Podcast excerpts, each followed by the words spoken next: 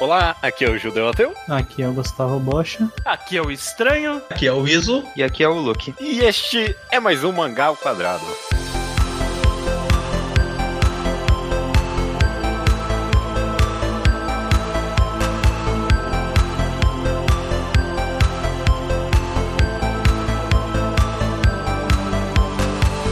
Maravilha, todo mundo, sejam bem-vindos ao episódio 255 ao Quadrado. Tudo bem com vocês? Sim, Tudo Tudo bem. Passando bem a semana? Estamos gravando Não. numa quinta-feira, quase sexta. Estamos passando bem a semana. Isso aí. É, Tá, uma semana aqui. Tá ok. Bom. Pra quem tava bom, vai ficar melhor. E pra quem tava ruim, também vai ficar melhor agora. uou, Porque a gente tá aí. aqui pra gravar um, um mangá enquadrado. Um, o, o- mais clássicos dos quadros do podcast Mangá ao Quadrado. O que, que acontece no mangá enquadrado? Estranho. Exceto o podcast clássico. Esse é o podcast clássico. É o segundo É. clássico mais clássico. Ok. Tirando o clássico, mangá. esse é o mais clássico. O mangá em quadrado são os podcasts em que a gente pega um mangá e fala dele de ponta a ponta, com spoilers, é, conversa à vontade, sem restrição pra, ah, mas eu ainda não li. Não, você não leu, você não deveria estar aqui. Deveria ler Exatamente. e voltar aqui. É, Então, muitos enquadrados são por arcos, na verdade, né? Também. Não Tem muitos. Alguns arcos, mas é. Enfim, É. a gente conversa de. A gente conversa sobre obras ou partes de obras, ok, bocha, completos com spoilers. Mas, E não vai ser exceção agora com o queridíssimo do Naoki Urasawa, Pluto. Né? Então, como já foi dito, se você não leu Pluto, saia daqui, porque a partir de agora, a qualquer momento, pode ter spoiler de Pluto, beleza? Exatamente, vale notar que Pluto já saiu no Brasil pela Panini, tá completo no país. Você pode ir atrás, comprar todos os volumes e ler. Não sei se tem algum se você ou não. achar, porque é um mangá É, da Panini. não tem disponível, então Mas é, pirateia é mesmo, numa não época- tem problema. é numa época que o preço de capa da Panini era aceitável. Então, se você encontrar na Amazon, não vai estar tão absurdo o preço, provavelmente. Ou em Bom, qualquer outro lugar. Se você achar, você compra, se não, você dá seu jeito, tá, tá liberado. E Uhum. queria começar só citando que é a primeira vez de Urasawa nesse podcast. Segunda. 255 programas. Teve Monster já. Teve Monster, verdade. É, teve monstro, Olha. eu também esqueci. A gente fez. Tá bom. É a primeira Urasawa bom nesse podcast. Oh! É louco, sai daqui, mano. Falou que é bom. Falou que história de robô é bom agora. E, e Monster foi um excelente podcast, inclusive. Eu recomendo que vocês escutem. Melhor que o mangá. Enfim. Mas é, Naoki Urasawa, desde, sei lá, desde que a gente começou o podcast, provavelmente é um autor que as obras dele são pedidas pra gente analisar. A gente meio que, sei lá, sempre evitou, sei lá, porque elas são muito compridas, ou porque dá preguiça de reler várias delas, mas finalmente estamos aqui com Pluto, que é, sei lá, que é considerado um clássico dele, provavelmente hoje em dia, né? O ponto de, ponto de entrada de muitas pessoas para Naoki Urasawa, inclusive. E Uhum. vamos começar por aí, então. Gostaria de saber. A gente sempre faz esse começo sabendo um pouquinho do, da história pessoal de, de cada um de vocês com o mangá. Começa você então, estranho. Me diz aí. Pluto foi a primeira obra que você leu do Urasawa? Não, eu já tinha lido Toy Century Boys. Pela Uhum. Silent. E só pela, pela Silence, já, já Isso. contei essa história aqui várias vezes. Pluto eu li muito tempo depois. O Pluto remete a uma época em que eu comecei a trabalhar e o dólar era dois reais. e aí eu comprei a coleção completa de Pluto da Viz pelo Book Depository e li em casa. E gostei bastante na época. E desde então não tinha relido. Tive agora a oportunidade de reler e eu acho que a minha maturidade como leitor de mangá só foi só favoreceu a releitura de Pluto. Que bom, que bom. Bocha, já tem alguma história com Pluto? Eu já tinha lido antes? Nessa primeira vez que eu leio também. O, eu Hum. tinha lido meu primeiro mangá do Urasawa é também 20 Century Boys pela Silence. Porque naquela época a gente é o que tinha. Né? A Silence tinha muita coisa boa, na verdade. O pessoal se guiava muito pela Silence, então todo mundo É. ia pela Silence. Aí eu demorei todo esse, todo esse tempo pra ler Pluto. Fui ler agora. É. Ah, Quer saber? Eu vou emendar a minha história pessoal também. Essa é a primeira vez que eu li Pluto. Eu acho que eu li ah, muita coisa do Urasawa, só não li, acho que aquele do judô dele lá, que é aquele primeiro dele. Mas Aí, é, eu a também. Não, acho que você não leu muitas outras coisas, porque o Urasawa tem um É, monte eu de coisa uns, uns maluca ali. curtos. Bom, sei lá, pode ser que não. Mas eu li bastante coisa do Urasawa. E- Mas eu nunca me deu tanta vontade de ler Pluto. Sei lá, não digo que eu me arrependo, mas foi uma pena, porque eu realmente gostei bastante de ler. Gostaria até de estar ter relido para esse podcast, mas eu só li uma vez. E foi uma excelente experiência mesmo. Uhum. Mas é, eu também li agora pela primeira vez. Era um- uma dívida que eu tinha com a sociedade, eu diria. É, isso, tem alguma história? Luto pela primeira vez, eu tinha lido Monster pela Conrad, foi minha porta de entrada por Asawa. Uhum. Aí de Monster eu pulei pra Dance Central Boys na Silence. E depois eu terminei Uhum. Monster porque eu precisei terminar pela Panini. Hum, Tudo É. isso eu sempre evitei Pluto, na verdade. Mais que não li, eu ativamente tentava não ler, porque eu tenho um lance com intertextualidade, que se eu sei que a história está jogando com outra história, e eu não conheço outra história, eu sinto que eu tô perdendo o ponto, o motivo Hum. pelo qual que eu tô sendo contado em primeiro lugar. Então eu sempre pensei pra mim Aham. mesmo que eu só ia ler Pluto depois que eu estivesse devidamente familiarizado com Astro Boy. Eu não cumpri essa promessa porque vocês me chamaram pra esse podcast. Eu pensei, ah, eu quero participar, foda-se, vou ler Pluto. Aí eu. Juramento de anos, eu joguei completamente no lixo. Fez bem, fez bem. Eu, eu- eu vou colocar um ponto aí nesse, nesse seu, eh, seu ponto de intertextualidade, intertextualidade, porque eu quero voltar nele. Mas antes disso, por último, Luke, eh, já tinha lido Pluto? Sim, bom, eu sou o fanboy de Urasawa desse podcast, acho que vocês sabem disso. Eu comecei por 20th Century Boys e eu li Pluto logo depois. Só que, tipo, eu li Pluto era, sei lá, 2010. Foi um pouco depois que eu li 20th Century Boys. E eu nunca tinha relido. Então, meio que. Eu não lembrava de nada. Eu realmente. Eu li e eu, foi como se eu tivesse lido pela primeira vez essa releitura. Eu tinha começado a. Com... Na verdade, não, porque eu tinha começado a comprar a edição da Panini e tinha lido até volume 4, alguma coisa assim. Aí vocês falaram, ah, vamos fazer um podcast. Isso, tipo, três meses atrás? Quatro meses atrás? Aí eu É. pensei, ah, vou guardar pra ler quando estiver mais perto. E foi isso que eu fiz. Então foi, de certa forma, foi o último Arasawa que eu li, mesmo que eu tivesse lido muito tempo atrás. Efetivamente, foi a obra mais recente pra mim. É, eu imagino que eu não devia lembrar quase nada da, da obra. Uhum. Beleza, ent- então vamos começar o podcast. E o Isa já mencionou aí intertextualidade, né? E obviamente Pluto é baseado na história aí de Astro Boy, é uma história específica lá, eu não, não sei o nome nem nada. Daqui eu acho que maior você robô leu. da Terra, né? Você leu, não? Você leu não, estranha? Ou tipo, lá, você época- folheou pelo menos. É, eu li na época que eu li o primeiro Pluto, o primeiro o Pluto pela primeira vez. Obviamente, Informação inútil. Vai muito adiante, né? É meio que. Eu não lembro do tamanho, mas eu acho que é meio equivalente a tipo um capítulo longo, sabe? Tipo, uma estreia da Jump. É, é tudo que a gente leu em oito volumes é nesse trechinho. E você achou que, tipo, sei lá, a única. eu- sempre que eu ouço de pessoas que leram uh, Astro Boy falam, é, sei lá, é meio que informação inútil. É só, ah, ok, teve essa referência aqui. É, não, é. É, é basicamente isso. Os personagens, alguns deles aparentemente foram citados bem de passagem antes de aparecer nesse arco, esses robôs, maiores robôs da Terra, mas nenhum deles é muito desenvolvido, então fica meio vazio, sabe? Todas as mortes deles ao longo do, do arco. A- Aqui em Pluto o trabalho é bem mais minucioso e mais completo, e tem essa carga de, de mistério também em cima. É, o Guest não é não é o protagonista no Astro Boy. Tem várias mudanças. É, é- é bem, tipo, foi inspirado, é isso. Foi só inspirado Ok. por, por esse arco. Beleza, beleza. Vamos por papo então agora sobre o mangá mesmo. Eu não sei muito bem por onde começar, mas vamos falar um pouquinho. o que existe primeiro. É, eu não sei, eu não sei se a, a melhor ideia é analisar personagem por personagem. Acho que é, nesse mangá não funciona muito bem, porque, tipo, tem meio que dois personagens muito grandes, mas tem muita gente com um nível de relevância meio parecida, que acho que Uhum. não funcionaria. saber? vamos- Vamos começar com um papo amplo, então. Vamos conversar um pouquinho sobre grandes temas, mensagens. Eu adoro Uhum. conversar sobre isso.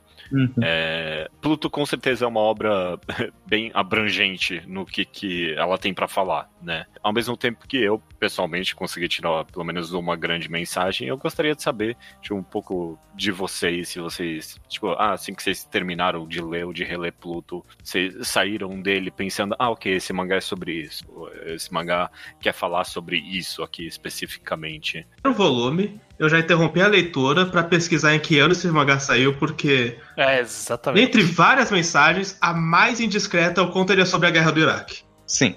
Sim, é, ok, Ele- beleza. isso não é disfarçado nem um pouco. E, e por, e por ser sobre uma guerra específica, também acaba sendo sobre o conceito de guerra e de paz e de pacifismo e tudo que Uhum. sai de uma guerra. O luto que a guerra causa. A, a noção de pacifismo, inclusive, acho que é um tema bem querido pelo Urasawa. Tipo, essa noção de, tipo, de bondade em relação à maldade do- das pessoas e como você age. Monster é muito sobre isso. Billy Bat, vocês não leram, mas tem bastante disso no seu final. Então, essa questão de como os personagens lidam e com ódio ou com enfren- tipo, enfrentar alguém ou algo que representa o mal e como você faz o bem em relação a isso, é uma coisa que o Urasawa trabalha muito nos mangás. E Pluto faz bastante isso aqui também. Uhum. Uhum. E é até interessante comparar várias ações dos personagens, como por exemplo as do tema de Monster, que acho que você vê bastante dessas coisas que o Urasawa quer falar sobre a respeito. Sim.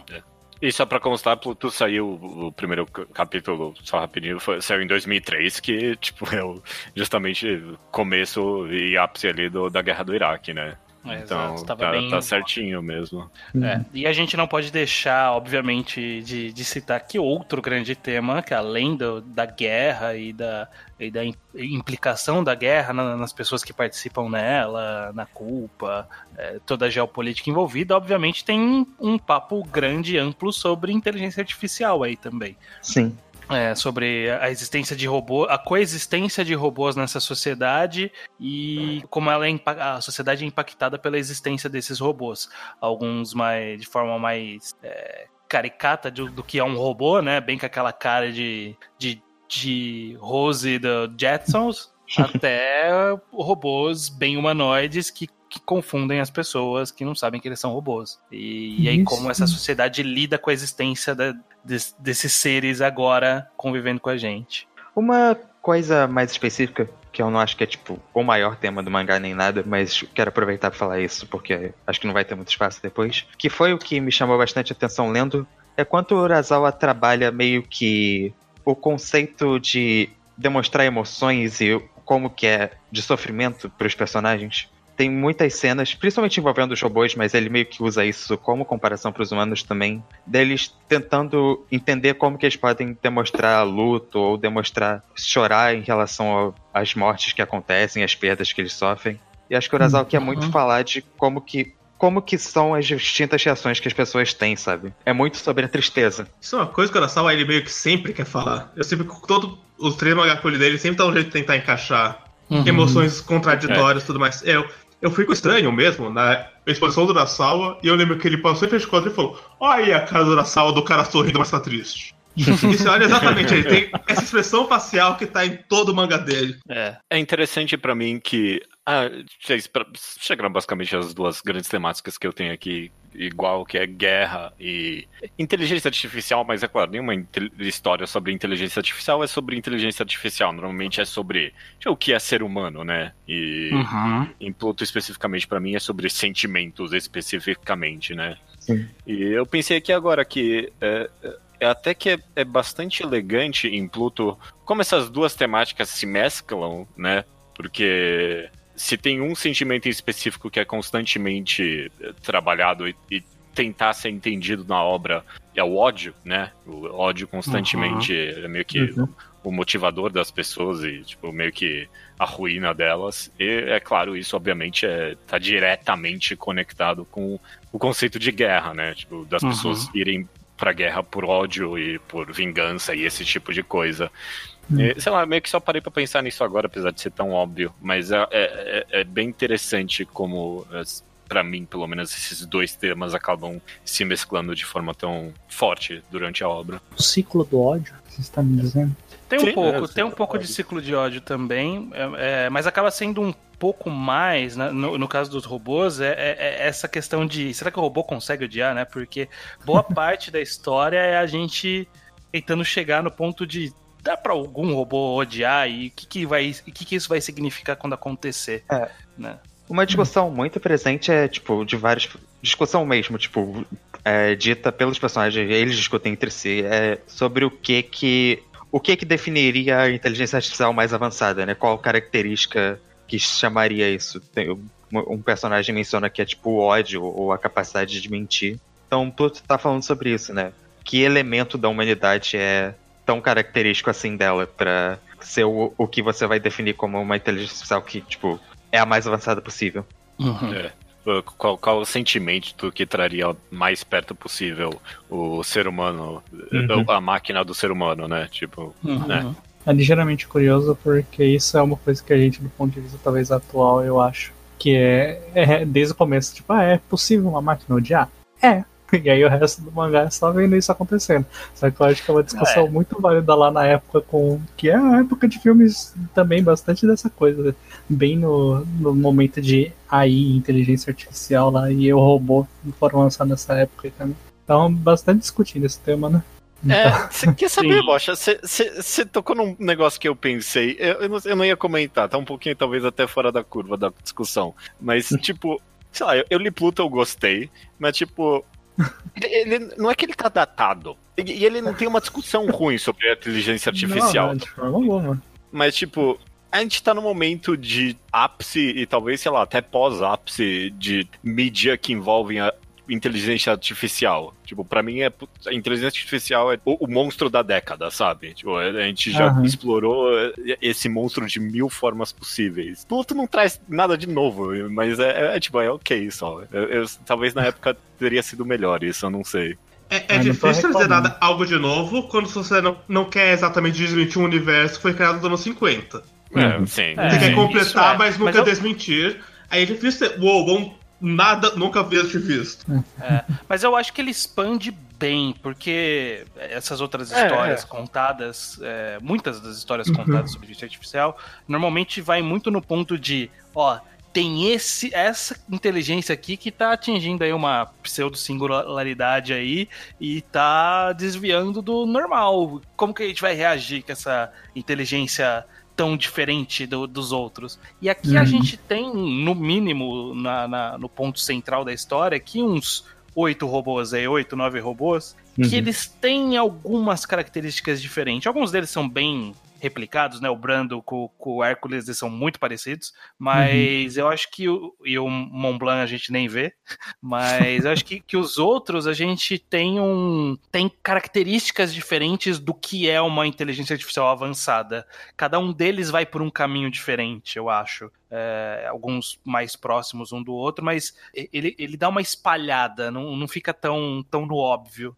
sabe? De todas as inteligências artificiais superiores, entre aspas, são todas parecidas. Não, não são todas parecidas. É, Eu cada um tem as suas características. Tem uma que odeia e matou alguém, tem o pacifista, tem a pessoa, o robô que tem empatia, consegue sentir os sentimentos, sabe? Uhum. Tem, tem algumas, algumas variâncias aí que eu acho que ainda é um, um respiro interessante no tema. Que, que, que, que dá um pouquinho de diferença de Pluto para essas outras obras estão nessa, nessa mesma seara aí de inteligência artificial.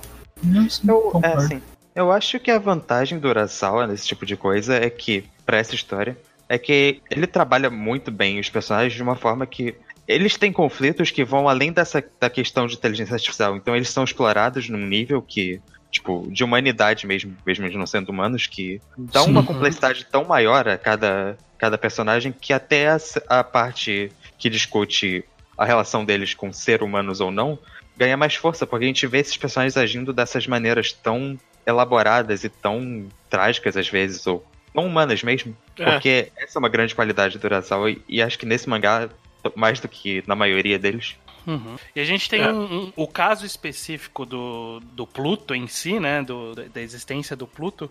Ele, ele é o destoante do resto dos outros personagens, porque todas as outras inteligências superiores em que a gente suporia que o conflito deles é esse conflito de é uma máquina capaz de odiar, acaba seguindo que na verdade, todas as outras máquinas são capazes de amar, na verdade, sabe? E Uhum. foi o Pluto especificamente que foi caminhou pro, pro, pro lado é, do Uhum. ódio e resultou em tudo isso. Mas todas as outras acabou, e aí é outro tipo de respiro nessa temática, é que elas evoluíram tanto que elas evoluíram pro bem, sabe? Sim, E mais que isso, é que é interessante pensar que nenhuma delas sucumbiu ao ódio, mas a maioria delas experimentou o ódio. Especialmente no, no clímax onde vê o Gasset e o Atom, eles sentiram muito ódio na vida deles. Eles só não resumiram as ações dele a- ao input de ódio. Uhum. É, não, é, é, mais do que isso, até eu acho que. Talvez a gente vai acabar pelo menos comentando de cada um dos robôs eh, separadamente. Isso talvez seja algo interessante a fazer, porque no final das contas eu concordo contigo que a análise é de que cada um dos robôs, tipo, meio que sentiu ódio e reprimiu e ao mesmo tempo você descreveu como amor estranho, mas para mim eu consigo ver que até que cada robô tipo foi explorado um sentimento diferente, sabe? Sim. É, então tipo com o Epsilon lá é tipo meio que pacifismo no sentido tipo de empatia geral. O Geist, é assim que pronuncia o nome dele? Geist. Existe. Geist. Geist. Teve o um negócio de perdoar, né? Tipo, eu acho que cada um uhum. sei lá, talvez seja uma análise ampla demais, mas pra mim cada um teve um sentimento diferente que foi tentado ser explorado com eles. Sim. Acho que tem aquela cena no final do mangá do Atom lembrando, tipo, cada um dos outros robôs e, tipo, falando por que, que eles não queriam morrer, que é bem representativa disso que você tá falando. Que era Sim. cada elemento deles, de, tipo, o que cada personagem tinha de especial naquela vida, qual é aquela emoção específica daquele personagem e qual é a relação que eles tinham com aquele mundo que fazia ser assim. Tipo, era o elemento único de cada um deles. Tipo, aquele uhum. personagem não queria morrer porque ele tinha uma família, aquele personagem não queria morrer porque ele tinha um objetivo ambiental, tipo, queria reflorestar. Aquele personagem não queria morrer porque ele tinha aquela rivalidade com o outro. Cada um deles tinha essa emoção firme dentro de si e tinha essa relação com o mundo que diferenciava eles. Uhum. Uhum. Essa é uma temática constante que vai mostrando vários pontos, até na quando pega o primeiro policial morto lá, o robô, e aí a mulher dele, que é uma robô, você olharia e falaria, ah, isso aí é uma robô normal, tipo. Sim. E ela experimenta a sensação de não querer esquecer do. Sim, é. Esse começo ele, ele é bem significativo nesse sentido, né? Do, de esse é o primeiro pseudo sorriso triste, né? Porque na verdade hum. é uma cara de robô estática. É, o é muito ele bom. Faz, ele faz só dois quadros do, da mesma imagem, é só isso. E já isso já representa uma profunda tristeza. É impressionante. É, essa personagem de receber a notícia que o marido morreu. E a é, forma como eles lidam com isso, né? De não querer, não querer apagar a memória, querer guardar. Já, já planta essa semente de que ele vai querer desenvolver o sentimento desses robôs aí. Eu queria aproveitar esse gancho do estranho só pra aproveitar, falar da qualificação desse mangá, porque eu achei ela realmente impressionante. Tipo, é uma, é uma coisa do Urasawa, mas acho que mais impressionante aqui do que em outros mangás até dele, que são esses quadros silenciosos, silenciosos dramáticos que. Sim. Esse exemplo que o Estranho deu da, da robota é muito bom. Tem, tipo, várias cenas que o Urasawa termina o diálogo, em vez de tipo, cortar de cena, ele faz um quadrinho mais amplo dos personagens parados, só quietos. E, tipo, esse quadrinho a mais de manutenção da cena faz você sentir tanto o peso daquela, daquele diálogo, daquele momento. Uhum. Com aquele cara do piano, por exemplo, tem, tipo, depois da conversa, ele tem um quadrinho só, tipo, dele olhando para baixo pro piano, depois de tudo que ele falou da vida dele. Isso se repete o mangá inteiro, é impressionante o como o Urasawa é bom em dar todo o peso pra cena com uma simplicidade tão singela. Esse foi o mangá que eu mais fiquei impressionado mesmo com quadrinização e, e, a arte, talvez, até do Urasawa, sabe? Uhum. Essa temática bem de ficção científica mesmo. Você descreveu aí a, a, cena que você descreveu, estranho. É, acontece o tempo todo no mangá. Tipo, uhum. a, a, a, forma com que eles conseguiu fazer com que esses personagens sem expressão nenhuma conseguissem, tipo, de fato, transmitir emoções por meio da quadrinização e do movimento do corpo deles foi excepcional para mim, sabe? Uhum. A, atuação dos personagens estava muito boa.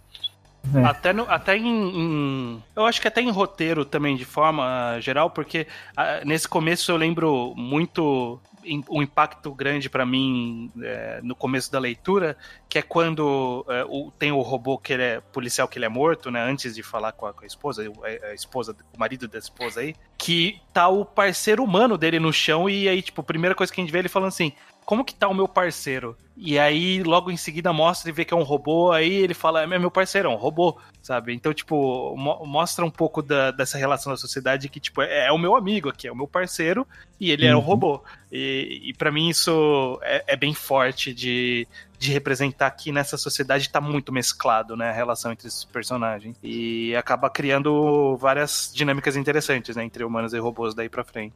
Eu acho que no podcast Monster a gente comentou muito bem daquelas vinhetas que o Urasawa fazia de cada personagem. Isso é uma coisa que tá, ah, para mim, você pediu bastante aqui.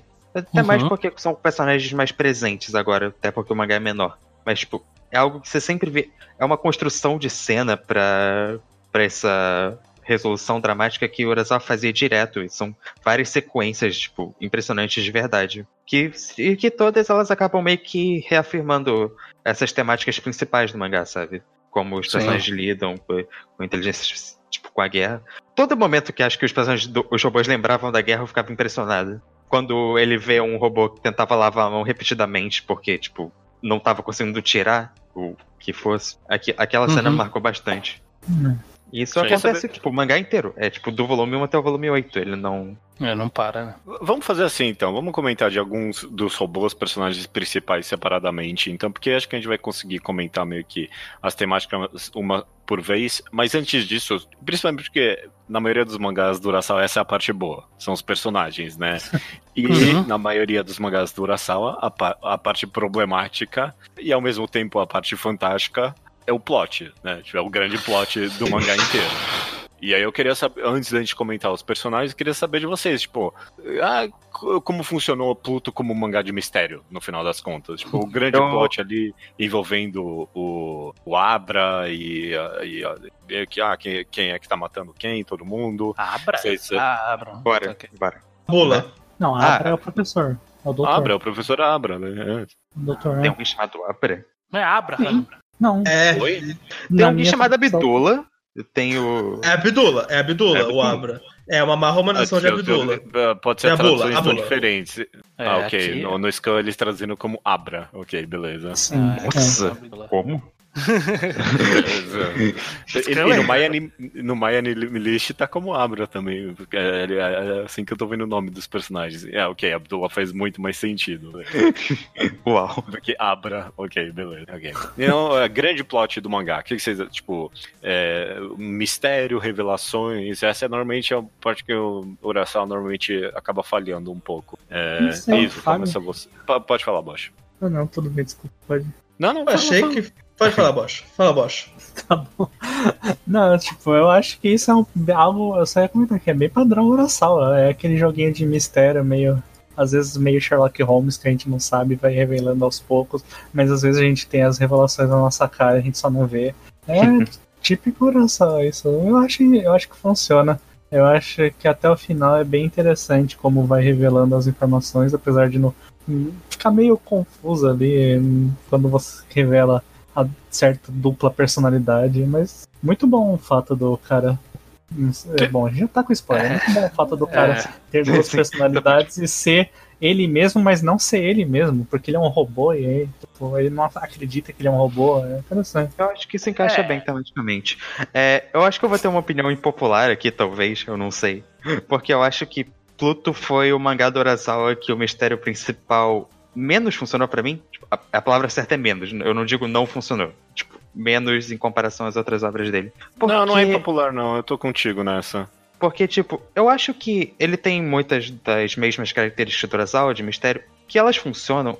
E acho que a gente. Muita gente reclama que o Urasawa enrola nos mangás maiores dele, mas ao mesmo tempo, eu acho que as- eles tinham mais, tipo, espaço pra respirar. Aqui ele tem que ficar trocando de núcleo e de coisa acontecendo e dar pista numa, num ritmo muito maior que o normal. E eu acho que isso acaba atrapalhando um pouco a condução da narrativa.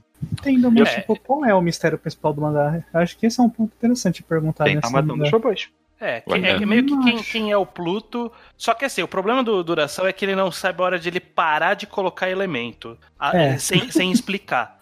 Porque eu tava relendo e eu juro que eu não lembrava do conceito de Bora. E aí, quando Ah, ele nossa. volta com esse, com esse rolê do, do Bora, e aí ele fala: ah, beleza, é o grupo, grupo não sei o que, Bora. Ah, beleza, esse é o Bora. E aí aparece o menino que fala Bora. Eu falei, ah, caralho, é verdade, tem algum rolê de, a mais de Bora aí. E a explicação fica meio que deixando a desejar, porque a gente já tava, tipo, quem é o Pluto, quem tá controlando o Pluto, quem que é esse urso, quem que tá controlando esse urso, quem... E aí vem, tipo, Bora, o que que é Bora? O que que tá fazendo? O que que tem a ver, Bora? Sabe? E, Eu- e ele não para de jogar elemento, e aí ele quer amarrar tudo no final, e isso me incomoda. Ele não vai Eu amarrar que- aos poucos. Esse foi definitivamente o mangá do Urasawa que eu senti uma crítica que vocês fazem bastante, mas que eu discordava nos outros, que Urasawa vai colocando uma coisa a mais do que ele deveria, sabe? Até porque eu. Então, sei lá, ele faz uma pergunta nova. É, essa é, minha- é como fa- fazer essa crítica. É, Uhum. É justamente que chega a hora que você pensa, porra, agora eu vou começar a entender os mistérios. Ele vem, "Ô, olha esse nome que você não ouve faz 100 capítulos. E esse mistério, hein, Niso? E ele não tá respondendo nada. Eu, caralho, eu tô no último volume, Urasawa. Vai se fuder. Vou dropar o mangá. Me responde as coisas. Mas dito isso, é, sim, totalmente. Mas, tipo, a maior parte das coisas funciona pra mim. O que eu não gosto, e eu vou, tipo, falar logo, é a coisa que eu não gosto desse mangá, é tudo envolvendo o ursinho de pelúcia. Eu acho Não, que não, isso é ideia. inútil. Isso foi Péssima inútil, ideia, começa aí. É, é, é. Não só inútil, eu acho que, tipo, Ele não leva É. a nada, bem da verdade. piora a história, porque eu acho que o presidente dos Estados Unidos lá tá sendo manipulado Ah, é bem menos interessante do que ele só tá fazendo a coisa. traço. Todo mundo tá sendo manipulado. Mas é bem quem é o urso? O urso é, É o um- Dr. Roosevelt. É. a maior inteligência artificial, mas que não consegue se mover, que o Brawl fala logo no começo Sim. e que não leva a lugar nenhum. Sim. E, Literalmente, todo o rolê deles é, ô, a gente meio que tá prevendo tudo que tá acontecendo, né? Uhum. Ah, é, é isso aí. E aí chega no final e, ah, beleza, beleza, você previu e não serviu pra porra nenhuma. Ele não Mas foi quem não, manipulou todos os eventos do mangá inteiro só porque ele quis xingar a humanidade? O que eu acho que, primeiro, motivação meh. Vai se fuder. Tipo, a gente tava É, falando como do o Urasawa. A gente falou que o Urasawa saiu muito da caixa em inteligência artificial e como ele fez muita coisa nova. Pra no final descobrir que a maior inteligência artificial do mundo é uma que pensou, sou tão inteligente que eu quero extinguir a humanidade. Porra, o Kubrick pensou nessa, nos anos 60, vai se fuder.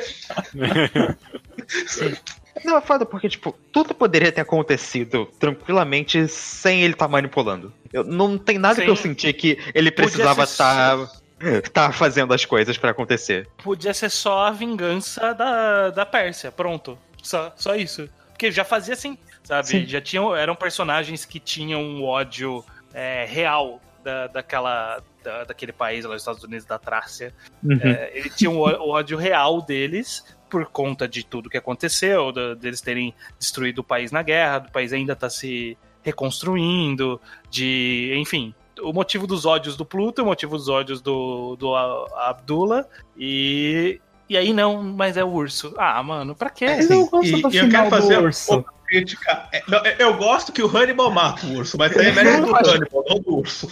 É, é, isso eu gosto Sim. O também. Hannibal, mas eu quero, é, é. eu quero só também fazer o adendo do. É literalmente É mais uma Hannibal, crítica- eu nunca tinha pensado nisso. Não, Sim, é, eu quero é, fazer- a primeira vez que ele apareceu, eu pensei o Hannibal também. Eu não E, e fazer mais uma crítica ao urso, que existe um limite também do o quão a gente pode falar mal dos mistérios, porque eu reforço, o Urasawa ele não deduziu nada de Astro Boy, ele só agregou. Então tudo que estava lá, ainda tá lá em Pluto, incluindo um robô chamado Bora, que surge nos 45 do segundo tempo pra matar o Pluto. Isso, isso tava no original, o Urasawa não ia poder não colocar esse elemento. Mas não tinha o urso no original. Não que existia o urso no Tezuka. Então, isso é uma coisa que o Urasawa tirou 100% dele. 100% não. Essa é a parte mais unicamente do Urasawa do mangá.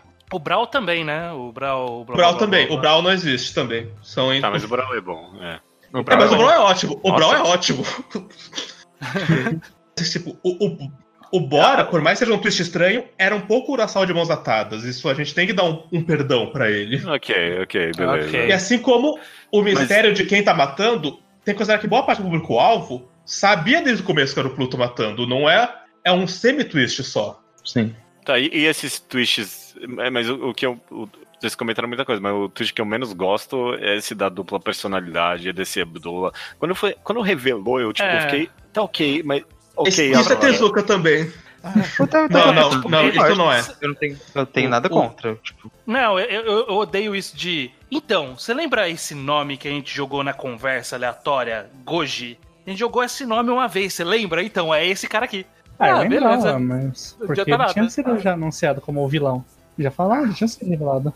eu Achei muito eu acho que não, tipo, Tipo, mas não é um, não é um twist você dizer que o vilão, ele é o outro vilão também. então, sabe, sabe esse vilão? Ele também é o outro vilão. é um É, twist é. dizer que aquele personagem era um robô. E eu acho que isso é interessante. Não, isso é legal. Ele é um robô porque é a, é a única discussão, é, é até um ponto que eu acho interessante em Pluto, porque ele fica flertando com essa ideia de que você não sabe quem é humano e quem é robô, mas na história, tipo, sempre que tem essa dúvida, eles tiram a dúvida logo em seguida. Sim. Tipo, ah, será E, que tipo- esse cara é humano ou é robô? Aí o Atom fala, não, eu sou robô. Ah, beleza. E com, e com esse personagem, o mangá te enganou, porque nem ele sabia. Exatamente, ele resgata essa, esse receio no final quando você já estava desarmado. Que você já tá desarmado que, ah, ok, quem é humano é humano, quem é robô é robô. E aí, quando revela isso, fala assim: ah, faz sentido que esse mundo tem alguém, sei lá, um robô que não sabe que é robô. Sim. Encaixa uhum. muito com a temática de, tipo, que mentir é parte do que faz um robô ser um robô, sabe? Não ser um robô. É tipo, a grande distância. E é algo que o mangá vai desconstruindo durante a história, mas é muito falado e repetido por vários personagens durante a obra. Eu acho que essa conclusão de essa inteligência super artificial mentiu para si mesmo para acreditar que era um humano faz super sentido em relação ao que o mangá estava apresentando. Uhum. Vocês querem seguir meio que cronologicamente os robôs que aparecem e a gente vai falando deles? Acho que Excelente. faz sentido. Excelente. É, bom, não dá pra ser completamente cronologicamente, talvez é cronologicamente de morte. É, deixa o Guest pro final. É, de morte, Sim. boa. Sim. Então, e aí, pra mim, o, é, e tirando o primeiro a morrer também lá, qual era o nome Mont dele? Blanc. Mont Blanc. É, ok. Acho que tá. O eu acho que é legal. Eu fiquei triste pelo Mont mesmo sem conhecer ele. É, eu acho que é um dos Não, momentos. Caguei pro Mont Blanc. Acho que é um dos momentos mais impressionantes de, tipo, da quadrinização do Drasal que a gente falou, que tem umas páginas que do, só de outros personagens reagindo tristes à morte dele que você já sente. Só por causa desses personagens que a gente também não conhece. Sim. Ah, quer saber? Esse é um ponto que eu pensei é, quando eu li esse primeiro volume. Eu pensei, ah, quer saber? Esse é um mundo interessante de sci-fi. Que, tipo, ele já tá tão avançado, e sei lá, os robôs estão ali há tanto tempo que a maioria dos humanos, eles, tipo, não, não tem vergonha de se sentirem tristes pela morte de um robô e, sei lá, não tem nenhum empecilho, sabe? Tipo, uhum. eu, eu, acho até que bem único isso. Né? No, uhum. Numa maioria das ficções científicas, elas não abordam tão à frente assim a convivência dos humanos com é, inteligência um, artificial. Não só nisso, né? Tem todo um quê de naturalidade em como que os, os robôs estão naquele, inseridos naquele universo que é bem, bem interessante mesmo agora Sim. que você diz chegaram no ponto de poder se casar, poder adotar. É, é. Embora exista discussão se o robô pode adotar um humano. Já... Embora tenha Ku Klux Klan nesse mangá, mas enfim. Literal é. Ku Klux Klan. Uhum. Literal. É, é, citado isso. Mas é, mas faz parte. Não é o um mundo perfeito, né? Que todo mundo sim, aceita robôs. Sim. Mas, tipo, a maioria das pessoas, elas estão. Ah, são seres vivos, né? Pra maioria das pessoas uhum. já. É interessante sim, isso. E, uhum. e eles são reconhecidos mas ainda como vejo, eles. Acho que os, a conclusão fala em matar um robô. Eles só usam a palavra matar. Não, acho que eles, Sim. inclusive, tem, não, acho que eles tentam evitar. Eles usam e se corrigem, é. Eles usam Sim. e se corrigem. Uhum. Mostra que eles, inconscientemente, eles já são entendidos como uma vida. Uhum. Sim. Inclusive, sim. eu gosto. Uma, eu não gosto tanto assim do plot da Ku Klux Klan, mas eu gosto que o Urasawa tenha, tipo, a ciência de falar que eles são diretamente inspirados, sabe? Na, na antiga, tipo. O mangá é. fala isso, ele não tá só refazendo, ele. Ela é algo que tomou como inspiração a, a anterior. Uhum, e acho que faz é. mais sentido do que ele só. Ah, não, nesse mundo aqui vamos. Alguém vai ter inventado a Kukulska de novo. Não, foi uma inspiração de verdade. É, isso, isso eu gostei também. Em vez de tipo, ah, por acaso tem um mundo de pessoas usando chapéu pontudo aqui também. É. Uhum. é. Mas enfim, o primeiro robô a morrer é o Norte, Norte 2. Isso. Meu personagem favorito do mangá. São os melhores capítulos do mangá. Nossa, aqui são, é uma sequência inacreditavelmente. Aquilo sentiu, aquilo ali foi muito bom. Aquilo é muito é, bom também. Foi, foi é. aqui que, que, que eu notei, é, e agora renotei nessa releitura, de que essa vinheta do. esse conceito de vinhetas que o Urasawa tem, né? De fazer essas micro histórias dentro da história, funcionou muito bem aqui em Pluto por conta dessa. Sim narrativa que ele estava contando. E essa do uhum. North 2, ela é 100% isolada. As outras até tem, um, tem uma correlação, porque os robôs começam a se encontrar, mas o North 2 ele não, não encontra ninguém, né? Ele tá Sim. na dele ali. E aí é uma sequência de dois capítulos que são, dois ou três, que são excelentes. Uhum.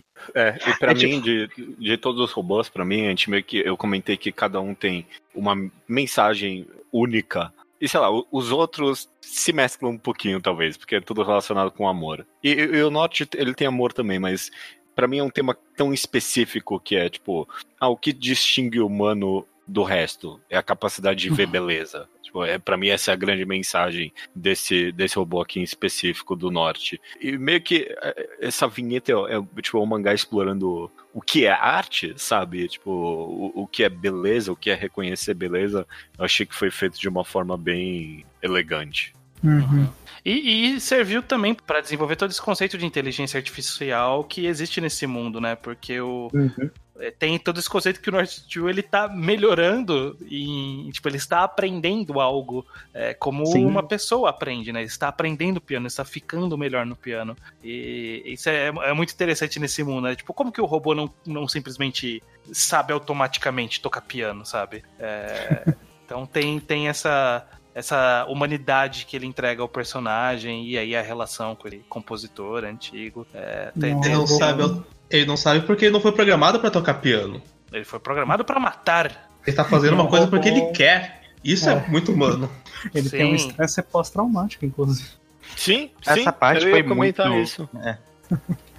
É, Pode falar, Luke. Não, é, eu ia, eu ia só concordar com o Baixa. Mas agora que eu tô com a palavra, uma outra coisa interessante do North Steel, que e do Mont Blanc também, mas ele não aparece, é que os outros que vêm depois, eles têm uma aparência mais humanizada, né? Ele Uhum. é tipo é o último robô que a gente vê Ah, sim. com essa aparência mais robótica, que tem um corpo cheio de armas. Eu achei interessante isso, porque em parte talvez coloca ele como que menos conseguiu se livrar da guerra, do- dos traumas da guerra também.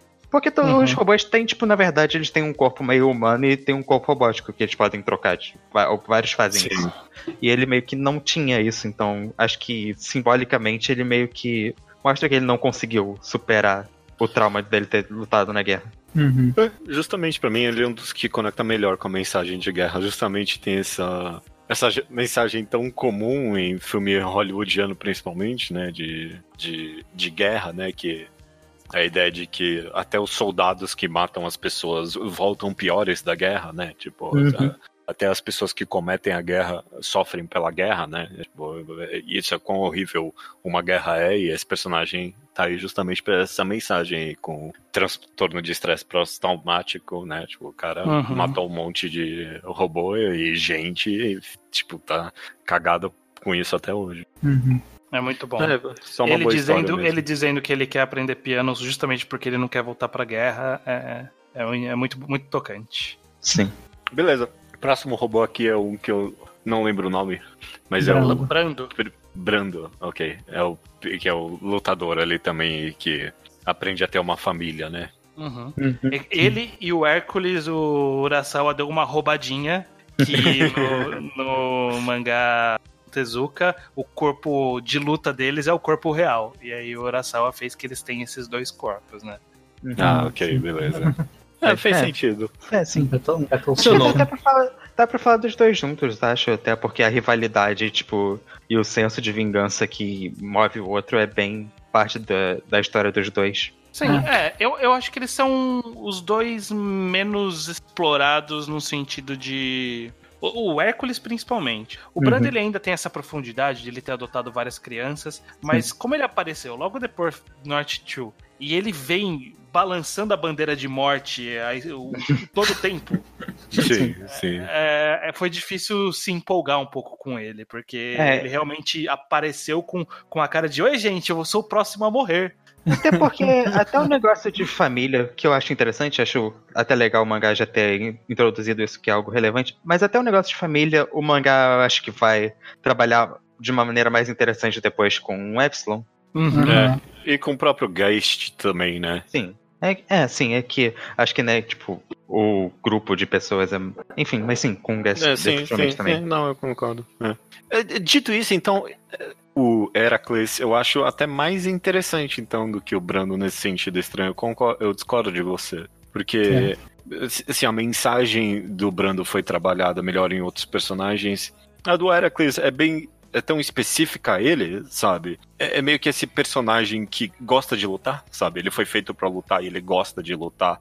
E aí, e, tipo, Uhum. o final do arco dele é é ele chegando à conclusão que o que ele fez na guerra não foi uma luta, sabe? Foi um massacre, né? Tipo, a, a- função dele, a coisa que ele gosta de fazer, não tinha nada a ver com a guerra no final das contas. Eu, eu gostei muito dessa conclusão final.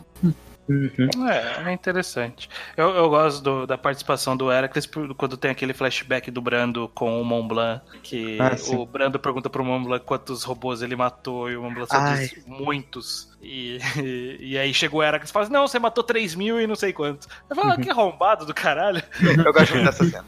Isso é, É, muito bom. bom. Aproveitando que a gente tá falando cronologicamente, eu não lembro se é na morte do Brando ou do Eccles agora, mas tem uma cena que eu aprecio muito em relação àquilo que a gente tá falando do mangá, de como personagens lidam com luto e tudo mais, que é do que o Atom tá, tipo, naquela conexão com eles ouvindo a luta, e tipo, Uhum. ele meio que tenta descrever o que ele tá sentindo, ele vai, ele meio que vai errando duas vezes, ele fala, ai, tipo, será que isso que eu tô sentindo é, é emoção, é tipo, tristeza? E ele termina em sofrimento. E, e tipo, essa tentativa de compreender essa emoção, tão- essa sensação tão humana que acho que é tão presente no mangá, essa cena me pegou bem de jeito. Ah, é verdade. O Brando tem um discursinho após, né?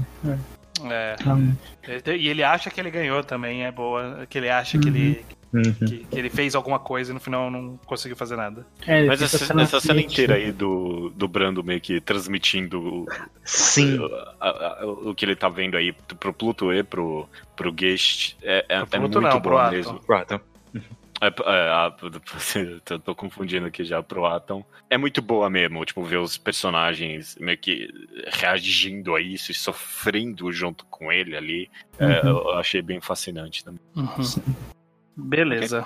Próximo personagem que a gente tem pra comentar aqui cronologicamente. Vocês querem aproveitar e falar da Ouran? Porque acho que ela tá, É. tipo, por ali. Ela Mesmo tá nesse ela volume aí no não meio. vai que- morrer. Quando ela começa a conhecer o Que a ali, não, né? a Auran não morre, né? Exato, Não. então a gente ia acabar pulando ela, mas ela tá nessa mas- parte da história. É, mas o desenvolvimento mapa. dela tá nesses volumes aqui agora, porque Uhum. depois ela vira só ferramenta. Sim. É uma pena, inclusive, que ela acaba virando meio que só ferramenta. Eu, eu, eu achei que foi o personagem mais. É, acho que Tipo- muito é porque ela é uma personagem do mangá de Astro Boy, tipo, antes, então ela meio que acaba tendo que estar ali, mas, tipo, ela não é Uhum. desse arco, então fica meio, meio difícil encontrar alguma função muito grande pra ela, imagino. Mas que isso, Luke, ela é desse arco, então ela já apareceu e não fez tanto pra Ah, sim. guiar o Urasawa. Aqui, aqui. Ah, inclusive a função Sim. dela no É, original é ser amiga do Pluto pra ser a, a brecha pro Pluto ter humanidade no fim da história. Que é exatamente o que ela faz no mangá. Ah, sim. Ela é a primeira É, eu amiga gosto do Pluto. muito. O Gida falou que ela vira uma ferramenta, mas eu acho que ela vira uma ferramenta muito boa no final, quando ela. É, ok, quando a ok. memória dela, tipo, daquela, dessa conversa que ela tem com o Pluto é um catalisador pro final. Uhum. Sim. E, sei lá, eu gosto tanto do poder de sentir empatia, sabe? Eu Uhum. adoro. E, Gostei e ele- disso. e- e ela, tipo, ela, ela é feita de uma forma tão específica nessa personagem, porque ela é uma robô que consegue sentir empatia, então, sei lá, ela, ela- ela às vezes nem entende muito bem a empatia que ela tá sentindo, né? Teve uns Uhum. momentos, principalmente quando ela descobre o cara. Ela descobre o Pluto essencialmente ali, não é? Uhum. É, No corpo do mendigo. no corpo do mendigo lá. É. Eu, eu adorei Não é o essa mendigo, parte. é o, é o, é o- é o corpo Não, do é- mendigo. Mas é, É, um- gente, é- é um trabalhador lá que trocou pro corpo, tipo, melhor pra trabalhar, né? Acho que. É. essa vinheta toda aí dela descobrindo ele, cuidando dele e as flores e tudo mais, eu gostei bastante. Eu acho fascinante o detalhe nessa vinheta, que eu acho que é até um foreshadowing, por assim dizer, que eles focam muito na história de que o robô não pode mentir, mas a gente vê uma Uhum. carnada de robôs mentindo e isso sempre é apontado, ó. Mas esse aí acabou de mentir, mas isso tudo bem, porque ele é uma grande inteligência artificial, por isso consegue mentir. A Auran mente pro átomo o tempo todo nessa parte e ninguém toca no assunto. ela fala várias vezes que ela não tá indo ver o mendigo, que ela tá claramente indo ver o mendigo. É, não, é realmente ativamente, né? Ela fala que ah, é um gato, ah, é um. É, E- realmente. Então, é, desde o começo a gente tá vendo que os robôs abertamente podem mentir. Nessa vinheta, só um, um adendo de curiosidade. Na versão da Viz, e aí eu não sei se na versão americana, na versão japonesa tem isso também, mas já descobri que na brasileira e nos scans não tem. Mas quando mostra. é, quando mostra a imagem do. O, que, o, que o Pluto, né, nessa, nesse corpo maluco, ele desenhou na parede, aquela campo de flores, no mangá é, é uma página colorida. Não, uma página não, é só o desenho na parede é colorido. Os personagens continuam preto e branco, mas o desenho na parede é colorido. É interessante. Isso acaba se repetindo mais pra frente no mangá, quando o Darius desenha um campo também na parede, e também quando aparece a, a tulipa do, do, do Pluto lá que ele tava criando. Só um ponto digno de nota aí. Sim. É Ok. interessante, é uma pena que não tenha na edição brasileira, mas imagino que seja um trabalho bem maior do que. Não deve ser fácil. A edição da vez é bem elaborada, não é?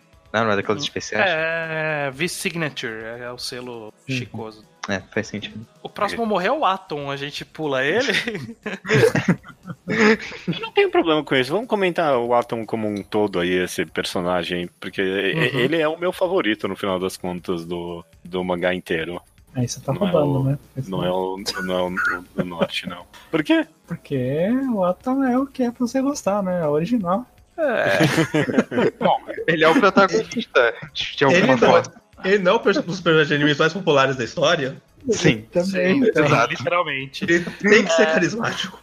É, mas eu, mas eu acho que é interessante o Atom porque precisava, esse arco aqui especificamente, ele precisava muito ter um ter, ter uma distinção bem clara do Atom para os outros robôs, né? Na história do Tezuka. E aqui a, a principal diferença é que ele é um robô criança embora né, a inteligência artificial não envelheça, ele pode só ser muito inteligente pro tamanho dele. Mas ele meio que mantém essas características meio inocentes de uma forma geral, mas é uma inocência é bem guiada, né? Tipo, ele não é inocente de ele tá, ele sabe muito bem o que ele tá fazendo, mas ele tem uma pureza ali dele, né, de, de pegar o caramujo e devolver pro mato, sabe? Tipo de coisa. Uhum. Então eu acho é. que funciona, conseguiu estabelecer o Atom como um personagem bem distinto dos outros e aí torna ele bem mais amigável agradável pro leitor. Sim. É. E tipo, provavelmente de todos os robôs, ele é o que mais está ativamente de todos procurando entender ser ser humano, né? Entender o que ele é afinal de contas, né? Eu, eu meio que uhum. amei ele desde a primeira cena que ele apareceu, conversando ali junto com o Geist. Eu amei ele. É, eu gostei dele também. Ele e... brilha principalmente nas cenas, tipo, nos volumes finais do mangá, em que ele, depois ele ressuscitar, né? Exato, uhum. que aí ele. Daí tem... ele vira realmente o protagonista da história. É. é.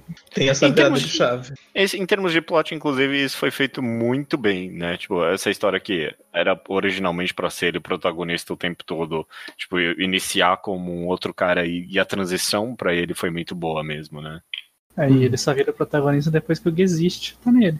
Não, e depois que, e depois que o Epsilon morre, né? Que ele acorda de verdade. Ele, é. ele bem, bem tem uma virada uma virada dupla ali, né? Porque quando o Guest morre, o Atom tá morto para todos os efeitos. Então a gente meio que vai pro Epsilon como, ok, ele, ele é o novo protagonista, então, né? Pelo jeito. Realmente espero não sobrar ninguém além do Atom pra, ok, esse cara é o herói. a luta dele com o Pluto foi muito boa. Sim. Sim. Eu gosto. Uhum. Nossa, eu gosto muito de toda o, a cena. Urasawa fazendo luta, quem diria? Inclusive, é impressionante, né? É uma luta muito bem é, desenhada e coreografada e tudo mais. E não é o que ele tá acostumado ele a fazer. Ele já desenhou Yawara, gente. Ele sabe fazer luta. Isso é verdade, mas não era uma luta de robôs. não, não, não um Battle Shonenzão aqui. Eu... É. Não, não, não ele, umas... tá, ele tá bom, ele tá bom a sala de desenho aqui, né? Ele tá brilhando bastante. Não é, Sim. tipo, é, ele sempre faz boas composições em, nos outros mangás dele, mas é, nunca é ação, né? Nunca tem uma coisa muito fantástica. Né? É, tem... Aqui ele precisou se esforçar mais em criar, tipo, cenários desenhados muito mais é, elaborados do que a média dele. Sim, e character design também. Hum. Mesmo que tenha inspiração no original, ele conseguiu Sim, inovar claro. legal aqui. Eu gosto muito da conclusão dele, justamente nessa luta aí com o Pluto, meio que a conclusão emocional, sabe? Tipo, uhum. ele olhar para esse personagem e falar, ah, ok, você tem ódio, mas o meu ódio é muito maior, e tipo, eu tô reprimindo ele de qualquer jeito. Eu adoro essa uhum. conclusão temática. Eu acho que os dois começarem a chorar juntos é excelente, tipo, porque é muito... os, os dois têm esse ódio um pro outro que não era pra ser um pro outro, né? ele é totalmente mal direcionado, porque o Pluto recebeu essa carga da inteligência artificial do Dula, isso, e que acabou motivando ele nessa vingança, mas ele não queria isso, ele nunca quis isso de verdade, ele estava tentando escapar dessa. Assim como o Atom precisa aprender com o Geist que não vai ser a solução, que o Pluto não tem nada a ver com isso exatamente, não é culpa dele, que é o uhum. que ele também percebe lá no final. Então, tipo, no meio dessa luta, no final, eles começarem a chorar juntos e, tipo, só deitar e olhar o céu estrelado, é, eu acho excelente, de verdade. E, uhum. e é um honesto bom tipo, sei lá, não conhecia a história original, não tava esperando isso, mas a, a ideia desse robô gigante com chifres e, e feio tipo, virar essa, tipo, essa máquina de emoções é muito boa mesmo, sabe? Tipo, uhum. eu, eu, fiquei, eu não esperava que essa ia ser a, a, a conclusão para essa luta nem nada. Eu, uhum. eu, foi, Uhum. foi muito emocionante ali, tipo, porra, esse robô gigante enorme aqui, feião, começando a chorar mesmo, e, aí- e até a cena deles deitados meio, é meio que, tipo, é, é bizarro, mas é tão tocante ao mesmo tempo. Uhum. Hum. Eu queria comentar um pouco de um personagem que orbita o verso aí do Atom, que é o Dr. Tema, que foi quem fez ele. O Monster? Que, que- é, o professor Tema. Que chatíssimo, né? O personagem Essa chato história da tá absurda, né? É impressionante. Meu Deus, cara chato, só fica, ai, ai, mas ele morreu pra mim. Não, mas ele não, meu, meu filho morreu duas vezes agora. Bom, mas ele Caralho, faz o cara a é chato, ele só aparece ele- pra reclamar, só aparece pra fazer merda. Não, é chatíssimo, é chatíssimo o tema. Essa história de é tudo absurdo de chato. Ele só reclama, mas ele faz a Helena chorar. Eu gosto muito dessa cena, porra, gente. É É- boa. essa parte é pô. boa demais. Essa parte é boa. Eu não queria ter que pensar em qual é a, a biologia do robô ali pra conseguir chorar, mas vou fingir, vou fazer, vou deixar essa liberdade criativa aí dele. Eles, Ah, eles, eles tomam líquidos próprios, Deve né? ter Assim, água É. dentro deles em algum momento. Sim. Não precisa ser água, necessariamente. É, eles bebem algum líquido ali, é, tem Ah. razão. O líquido que Energético, eles usam né? de energia ali. é. Aham, Coca-Cola, de acordo com o Frank. Mas é, não gosto muito do, do tema, não. Acho ele meio chatão. Tipo, ele é importante pra história como ferramenta motivadora, mas eu não sou muito fã, não. Eu acho que ele funciona na história. E acho que, bom, ele é muito do, do da voz que dá aquelas explicações de inteligência artificial naquele mundo que vão ser importantes até tematicamente, sabe? Tipo, até o negócio de explicar, ah não, mas tem essa super inteligência artificial aqui, como que a gente vai é, acordar ela, que é repetido, sei lá, acho que é muito desde o começo do mangá, até que a gente vê acontecendo. É, mas me irrita muito que ele. É, mas a gente tem que dar uma única motivação pra toda essa essa população de 6 bilhões pra poder. E eu não vou mentir, não. E vai ser o ódio. Eu falei, porra, você pode fazer qualquer outra motivação também, né? Ele E- fala, e ele eu- fala outras, mas aparentemente tinha que ser negativa, o que eu, sei lá, eu só aceitei que tinha que ser negativa. E eu não vou mentir, ele fez alguma lógica que eu não peguei a conexão entre. Eu estou dividido entre 6 bilhões de vidas que eu tenho que processar, mas se tiver muito puto, aí beleza. Não, eu, não peguei. É que o ódio move, bizarro. move a população. Ele dá uma É. explicação matemática de. Ai, como, qual era o nome? Era viés alguma coisa que eu, eu só assimilei que era verdade. Eu não, eu não, não sou um cientista. De- Deixa, fu- funciona.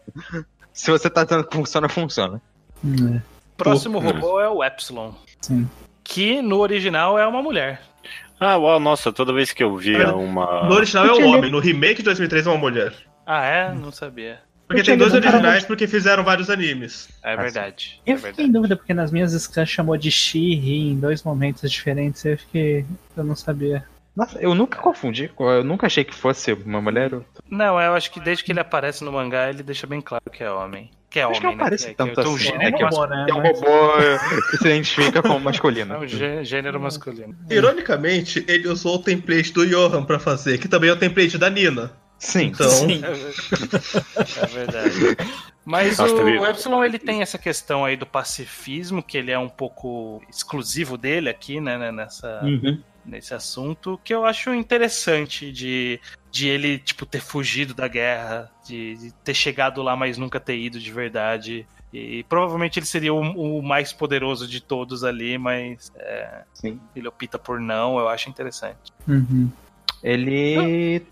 Tipo, e esse é algo que ele tem que lidar, tipo, até agora, né? Porque as pessoas ainda continuam questionando ele, ou ele tem Uhum. que se, se explicar até o momento, até aquele momento, por que, que ele não foi pra guerra. Que acho que é Sim. bem interessante. Tipo, E é meio que um, se- É, fala. É, um- é meio que um pacifismo e meio que uma covardia também, né? Quando o Hércules tá ali morrendo, ele foge da, da luta em vez de ajudar. Uhum. Que é algo Hum. que, é, que é meio que ele, o que ele vai ter que. É o arco dele, né? Porque no final ele vai pra essa luta final sabendo o quanto. Sim. Tipo, Pra salvar Depois- uma das crianças. que ele não queria e que ele pode morrer e que. Mas ele precisava salvar as crianças. Sim. No, no- no sentido, conectando com a temática de guerra, ele acaba sendo talvez um dos personagens mais complicados no final das contas, tipo. Porque, de alguma forma, o, o mangá tenta abordar meio que talvez a ideia de, de, de- Eu não sei se. É bom, ok, de pacifismo meio com ele, né? E, tipo, Uhum. no sentido de, tipo, o que leva as pessoas à guerra, né? Tipo, quais são as motivações, né? Uhum. E a- aqui teve algo no final das contas que motivou ele, ou sei lá, obrigou ele, né, a usar da violência. Eu não sei qual a mensagem final a ser conquistada com ele nesse sentido. É que você não luta pra matar o inimigo, você luta pra salvar quem você ama. Uhum. É. Bem brega. Eu não sei assim, se a né? mensagem é boa ou não. Se é bom, eu não sei, mas que é brega, é. É, é um pouquinho breve. É a mensagem de Last Jedi, literalmente. Olha aí. Olha aí. Verdade. Sobrou quem? Sobrou só o Sobrou o Pluto. personagem. Sobrou Principal. o Pluto e sobrou o Guest também. É, É, ok. O É, Pluto, Pluto a eu acho comentou um pouquinho. a história do Ahab, é esse o nome do... Abdullah. É, o nome... Ah, não, do Pluto em si, Sarrad. né? Sarrad, isso. Sarrad. É, eu acho interessante a história dele, de que tipo, ele era só um robô normal. E aí Uhum. foram lá e cagaram ele e colocaram no corpo errado e cagou tudo. Inclusive, É. eu acho que o, o objetivo, tipo, inicial dele ser o de reflore- re- realmente reflorestar, tipo, aquele lugar. E foi começada uma guerra que fodeu tudo. E não tinha arma de destruição. Tinha um robô que eles estavam planejando pra essa função. Que acabou dando Uhum. merda depois. Uhum. E eu acho. Essa parte eu acho bem fascinante. E eu gosto da conexão dos poderes de. O objetivo era reflorestar, mas os poderes acabaram sendo usados pra fazer furacões e. É, Uhum. basicamente isso, fazer furacões. isso que ele faz. Congelar. E Congelar. congelar no É, o congelar foi pro bem. É. Mas é um pouco esquisito a variância de poderes. Eu não entendi muito bem porque ele podia congelar ali no final. É, tudo a ver com o clima aí. É, ele podia fazer nevar, é, sei lá, e É portanto. tipo a tempestade. Eu parei de pensar nessa parte. Aceita que existe, é. Ok, Vamos pro ok. guest. Existe. Cada hora a gente fala um diferente o nome dele. É. Ó, pessoal, se vocês quiserem saber a forma certa, é eu. Diz aí então, Bocha. É, existe. Existe. Existe. Existe. É. Existe. Existe. ok. O G. o Gzão. O Gest eu, eu, eu- eu gosto bastante dele. É um bom personagem, sim. Acho, um, acho que ele funciona muito bem enquanto protagonista durante a história. Que a gente vê todas essas. Todo. é, inclusive, como mangá de mistério, acho que o Pluto funciona bem no sentido que a gente vai vendo o trabalho investigativo dele de uma maneira bem interessante. Cada. Uhum. meio que num vário passo a passo mesmo. Isso eu gosto de como a história Uhum. retrata. É, E que como eu- que ele reage a cada coisa que ele vai descobrindo. Até por ele mesmo. É, Uhum. um comentário rápido do fim da vida do, do Existe. Eu gosto como o Urasawa, pelo menos desse clichê, ele escapou. Que é o clichê do detetive que, a- que descobriu as informações e aí ele morre sem contar pra ninguém. Tipo, ele morre, mas todo mundo tudo. sabe as informações que ele tinha conseguido. Então, menos mal. Sabe de qual É. peixe ele não escapou? O detetive que fala: Ok, eu vou me aposentar da polícia amanhã, então quer dizer que hoje ele morre. Ninguém se aposenta da polícia. Mas dito isso, as... eu concordo. Mas dito isso, tipo, a cena de dele falar que vai se aposentar e que ele vai tirar mais férias tem, tipo, valor intrínseco nela mesma. Tipo, já é uma conclusão de personagem em si. E eu acho que isso tem valor. Tipo, Sim. que é ele encontrando o Pluto e percebendo que ele. Ele não quer fazer parte daquilo ali. Tipo, ele, ele tá finalmente entendendo aquele personagem que ele tá encontrando e tudo mais. Gosto muito desse confronto. Eu acho, eu acho uma das ótimas cenas do mangá. Acho Ele fascinante que o Hum. Gessit, eu, eu tô tentando falar o nome pela primeira vez na podcast. Eu acho que ele é um personagem escancaradamente do Urasawa. Tipo, tudo que eu penso quando eu penso em protagonista do Urasawa, eu tô vendo do Gessit. É. Começar que sempre que tá com a esposa, ele tá pedindo desculpa pra esposa que ele trabalha demais, que é que eu acho que é o motive central do drama humano do Urasawa. Agora que você diz, eu acho que você tá certo. Acho que ele principalmente lembra o tema. Mas. Ah, não, ele é muito tema, assim. Hum. Eu concordo que ele lembra todos, mas eu não. Eu acho ele bem diferente no geral. Tipo, eu acho que ele isso- parece não, uma ele- mescla ele- mesmo, mas é cada um dos ele tem- outros. Ele tem um Não, passado ele ali, lembra. né? É. Ele lembra. Normal- normalmente os conflitos do, do personagem do Urasawa vêm depois e o dele vem no passado. É, ele é muito diferente dos outros também. É que eu acho que, tipo, ele é a grande marca do. O que o Uras- o Urasawa colocando a própria marca dos personagens do Tezuka. Uhum. Tipo, ele parece muito mais o personagem original do Urasawa do que o. O Atom é injusto falar, mas do que os outros parecem. É, até porque ele faz ele ser o protagonista e o que esse aparece lá em sete páginas, dez páginas no, no É, mangá original. Ele, é, ele é E bem. tanto, é aquele que menos aparece do set. Acho que então deve ser Acho que daí exatamente mesmo tava no. P-Roll pra criar alguma coisa mais do zero. E foi uma boa decisão, eu acho, porque Foi. ele meio que tinha. Se você não leu a história original, mas você sabe que é adaptado de, de Astro Boy, você sabe que o astro da, uh, er, da história é o Astro Boy, é o, é o Atom. É, e aí, quando a gente tá caminhando com o Geist como protagonista aí, você fica naquela, ok, e qual o papel desse cara, né? Ele não vai resolver a história. A gente sabe que, que na história, a não ser que ele mude Aham. tudo, né? Que o Urasawa mude tudo, ele não vai resolver a história. O que, que ele vai fazer? E ele caminhar com a opção de eu vou matar ele três, dois terços da história e, e é isso aí? Eu achei uma decisão interessante. Sim. Aham. Não, e cria um vácuo muito bom mesmo, né? Quando ele morre. Uhum. Eu adoro vácuos em história, sempre é é bom porque Isso. tem que se preencher com alguma coisa interessante. Quando ele morre mesmo ali, o é, justamente é o momento que a gente comentou que o Atom é onde ele mais brilha ali, né? Sim. Então foi, foi bem válido, eu gostei sim. E é inesperado até, eu diria. É, ele morre, mas ele não acaba sendo, tipo. Ele acaba sendo super crucial para a resolução da história ainda, tipo. Ele não, Uhum. não é o Urasawa fazendo uma pegadinha na gente, sabe? Ele... Ele, não é o Brando que morreu e não serviu pra nada. Ele, ele conseguiu descobrir o mistério, ele conseguiu, tipo, no final transmitir pro Atom a mensagem grande da história e até conseguiu chegar um pouco no Pluto. ah, Imagino que parte da mu- mudança de mentalidade dele no final é parte desse encontro com esse Gazit. Isso? Sei lá, tanto faz. com o protagonista. Então, tipo, a gente viu o processo dele sendo realmente importante pra história. Não é uma morte que fala, ah, então, ele não serviu pra nada e vocês estavam sendo enganados o tempo inteiro. Isso, a história pessoal dele era interessantíssima. Eu diria que se, que se não tivesse a versão do Pluto, fosse só esse, a relação dele com a KKK já tava. Já podia ser o próprio mangá aquilo ali. Uhum, uhum. E, e até a conclusão temática da história vem da boca dele. E, tipo, Sim, tinha, que ser, tinha que acontecer mesmo na morte dele, sabe? A ideia dele ser assassinado e e perdoar o assassino dele, dizendo que ódio não leva a lugar nenhum. Pô, Uhum. é uma conclusão temática perfeita, sabe? É muito É, bom e- mesmo. E que de fato tem que sair dele é porque ele é um dos três aí nesse momento da história robôs que assassinou alguém, né? Uhum, E uhum. o Brawl ali, que é um caso à parte, e ele é, tá nessa, nesse conflito de ter aca- acabado de relembrar, e de, de redescobrir esse passado dele, que ele. Que ele de fato foi. é, e aí, diferente do Brawl, que a gente não sabe qual foi a grande motivação, a motivação dele foi o, claramente o ódio, que é o que tá Uhum. motivando o Pluto. Então, a, a, a resposta pro, pra esse ódio nas inteligências artificiais teria que sair de alguém que teve uma- um grande ato de ódio ali, que foi o, ele matar alguém. E sai Então logo. faz- E quando ele lembra e entende exatamente. Ele tem as memórias e sabe agora o que, que ele sente que ele deve fazer. Uhum. Uhum. Tem uma Isso coisa tudo do... só porque ele queria um filho, né? Uhum. Um- É, Bom. essa parte ali que ele pega, meio que revela o passado, do, finalmente que revela os 500, não sei o que lá que é o preço. Isso me deu uma não angústia leva o mangá muita coisa, né? Eu não vou mentir.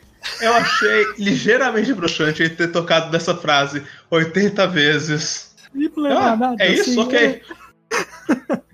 Tipo, até porque- é só, é só irritante porque, tipo, o Urasawa tava colocando isso muito do lado de, sei lá, gente gritando bora, que tá muito mais relacionado ao plot principal do negócio. E É. não só isso, porque eu achei ligeiramente misleading que sempre que ele lembrava dessa cena, pensava, caralho, esse deve ter sido um dos piores dias da vida dele, um, um dia que ele nunca vai esquecer de tão traumatizante, mas, mas foi o dia que ele adotou a criança, tipo, foi, foi um Ah, bom dia. Mas aí a criança sumiu O ca- e ele matou alguém por ódio. Eu acho que a gente pode deduzir o que Sim, aconteceu daí. Sim, É, mas é muito a- distante ainda que fosse essa o lembrança. começo do- do fim, Ah, eu acho que foi. Não pareceu. é, A, a impressão que tinha ficado em questão dos piores dias da vida dele, que tinha sido um, um dia que quebrou completamente a alma dele. E, Mas é, acho que não é esse E- o problema. e- O problema é que ele esqueceu. Só que, tipo, é que nem quando pergunta pra mulher lá se ela quer esquecer o marido. Aí, tipo, ela, ela não quer esquecer. Ele quis esquecer e esqueceu a partir do momento que ele teve um filho. Então, e- eu acho que, claramente, não, claramente não porque a gente ficou na dúvida agora, então não tá claro. É. assim. Eu, eu entendi que apagaram por ele, porque apagando o filho apagaria o assassinato junto. Sim.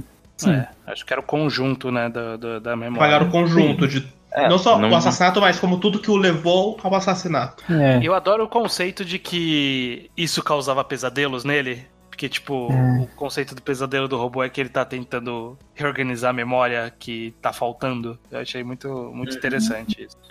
E tipo, Tá sei, lá. sei lá, é, é, é, é uma, eu, eu pensei a mesma coisa que vocês, dessa revelação do, ah, 400 dinheiros ali. Tipo, foi um pouco broxante. Mas eu, eu também pensei numa análise forçada, que é tipo, ah, não é tão irrelevante assim, porque foi meio que o quão irrelevante era o valor que as pessoas estavam botando naquela vida, sabe? Que pra ele acabou significando tanto. Então te- eu, eu te- te- tem essa análise um pouquinho, acho que pode justificar, talvez. Eu acho que é um bom ponto. Isso eu acho que, tipo, não é, não é tão forçado, mas é que isso acaba meio que não mudando o fato que. É que isso é uma coisa do Urasal, não é, não é com isso. É, eu acho que ele É, exagera nessas repetições de termos pra gente ficar curioso com o que, que é. É. Desproporcional ao suspense, vamos dizer. Sim, Pode sim, ser. isso eu concordo. É que eu acho que mesmo quando é proporcional, sabe? Acho que o Urasal sempre exagera um pouco. Eu, tipo, eu já entendi que essa palavra é relevante. É, Bora, eu não entendi até o moleque falar pela vigésima vez. é, por favor, repita mais uma vez, bora, que eu não entendi. E não adicionando nada, assim. É só. Isso é muito clássico de Arasawa, inclusive. É uma palavra que é repetida pelo mangá inteiro. É que eu acho que o Urasawa cagou quando ele fez a. Os cientistas que foram verificar se o país estava de boa também ser Bora. Que aí ficou confuso, acima de tudo. Ah, é, ok, ok. Eu, É. eu Mas não acho que, acho que a confusão nesse caso foi parte do ponto, porque, tipo, você achava que entendia o que, que era, era a equipe de investigação e tudo mais, mas tinha mais alguma coisa além disso, no final das contas. Esse era o twist. Eu entendi Uhum. assim, pelo menos. Foi Não, um não é péssimo um bom twist. twist. É, não é um bom twist. Beleza, gente. Chegamos aqui ao final da discussão. Falamos bastante coisa. Podcast cumprido. Uhum. É, Querem terminar com umas opiniões gerais e personagem favorito? Um, um clássico do Enquadrado? Uhum. Hum, pode ser? É, Vamos lá. começa então, estranho. É, personagem preferido é o Brawl, seguido do Ges- Gesist. Existe. Existe. Eu gosto da, da- de, de- dele ser o protagonista e de trazer algo diferente.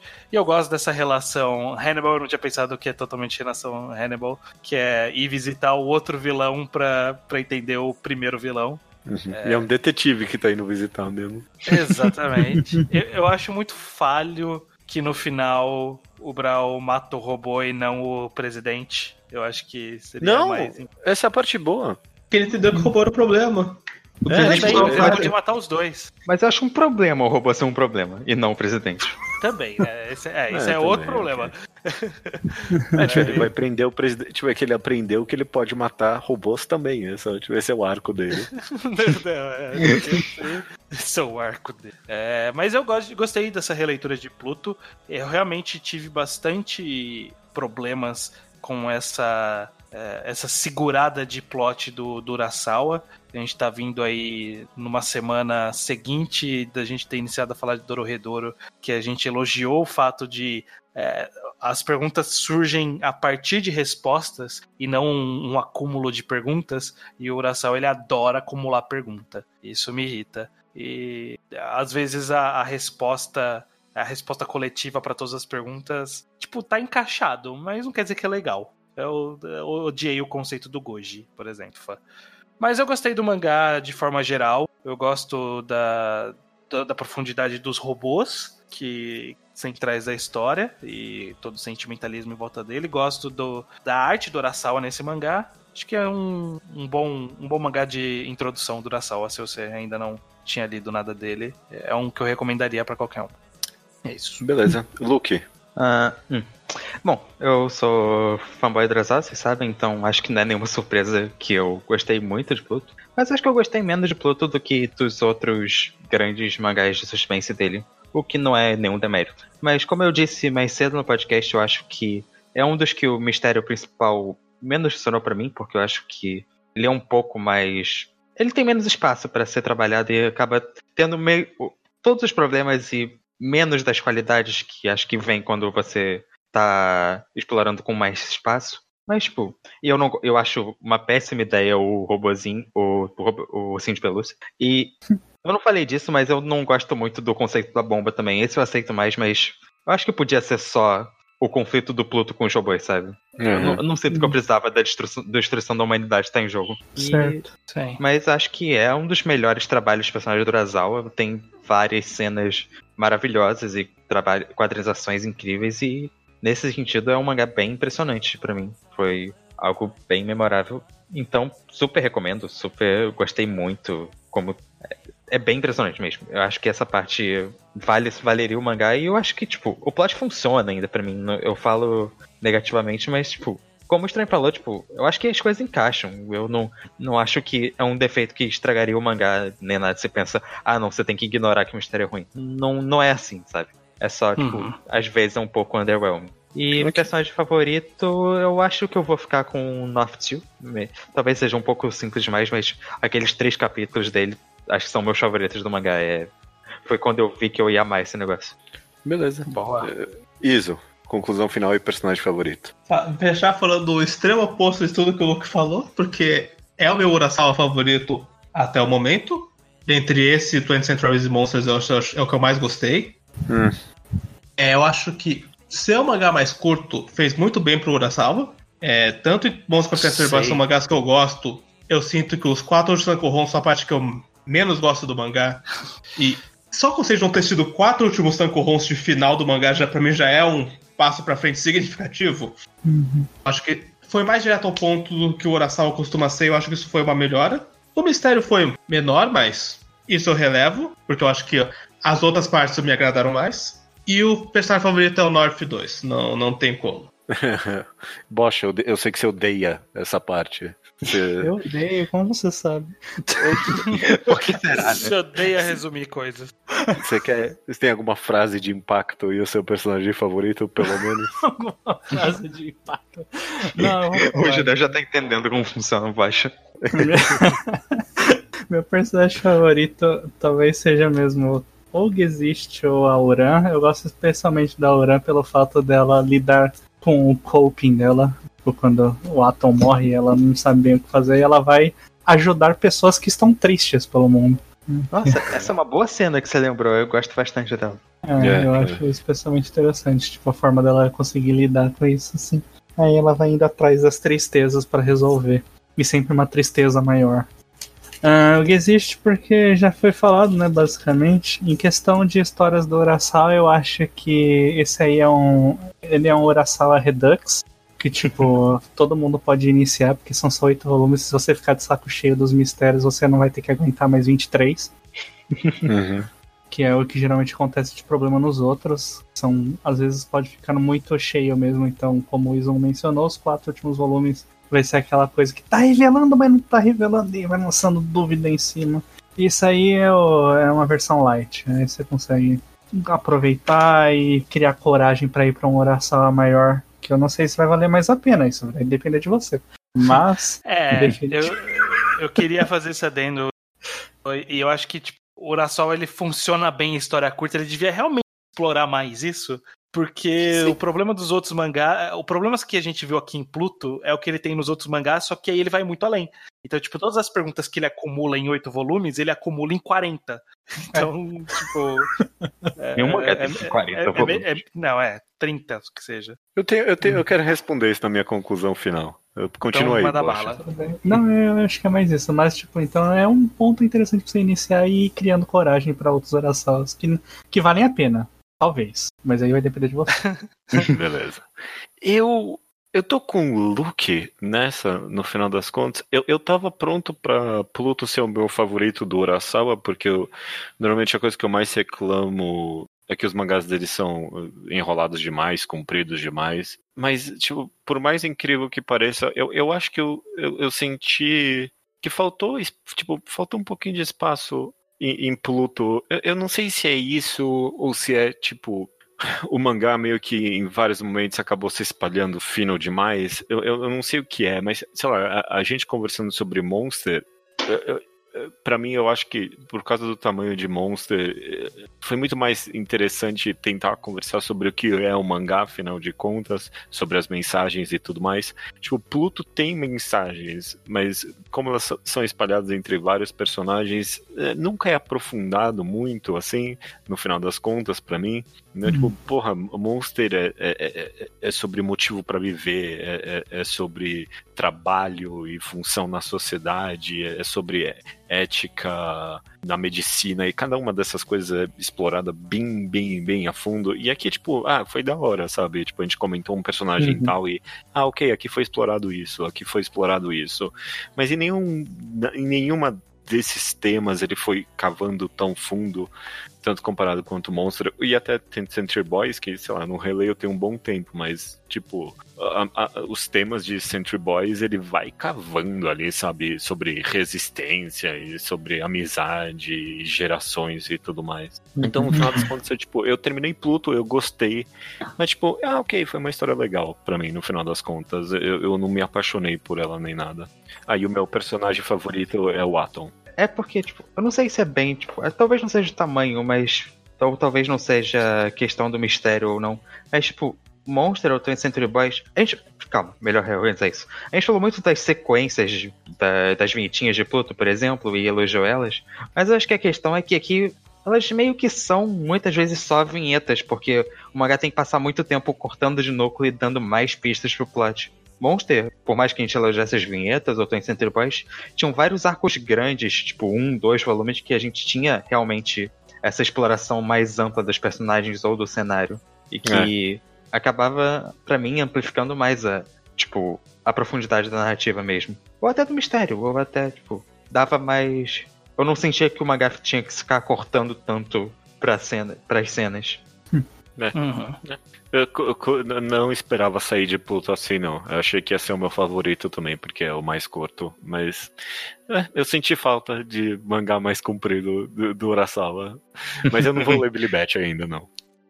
Bom, eu, eu fiz as partes com o Urasawa, eu tava brigado com ele desde Monster e agora acho que eu consegui ver Billy Bat. Tá, não, não, tá, não tem nenhuma promessa de enquadrado de Billy Bat, não. não Acho que a gente tem que é. fazer o de Center Baixo primeiro, hein? Acho que tá faltando. Ai, nossa, pior ainda. tá faltando. Gente tá eu acho, acho injusto. Eu acho estranho. Fazendo reenquadrado de Dororedouro. Acho injusto não estar acontecendo um enquadrado de Century Boys. Eu acho que a gente tem que fazer o, avatar, o programa do avatar de cada um dos hosts. É, é o básico. e aí, estranho? Eu não sei. Eu vou falar, eu vou falar muito mal de Tensei. Eu gosto bastante, mas eu vou falar tem muito Não, tem problema. Não, não, a próxima promessa vai ser ah, finalmente, né? A mangagrafia do Naoki Urasawa. Vamos ler. Agora que ele saiu bastante coisa, dá pra, não, dá pra prosseguir. Ainda Vamos prometer mangagrafia que a gente tá com uma mangagrafia agendada e já tá dando um trabalhão.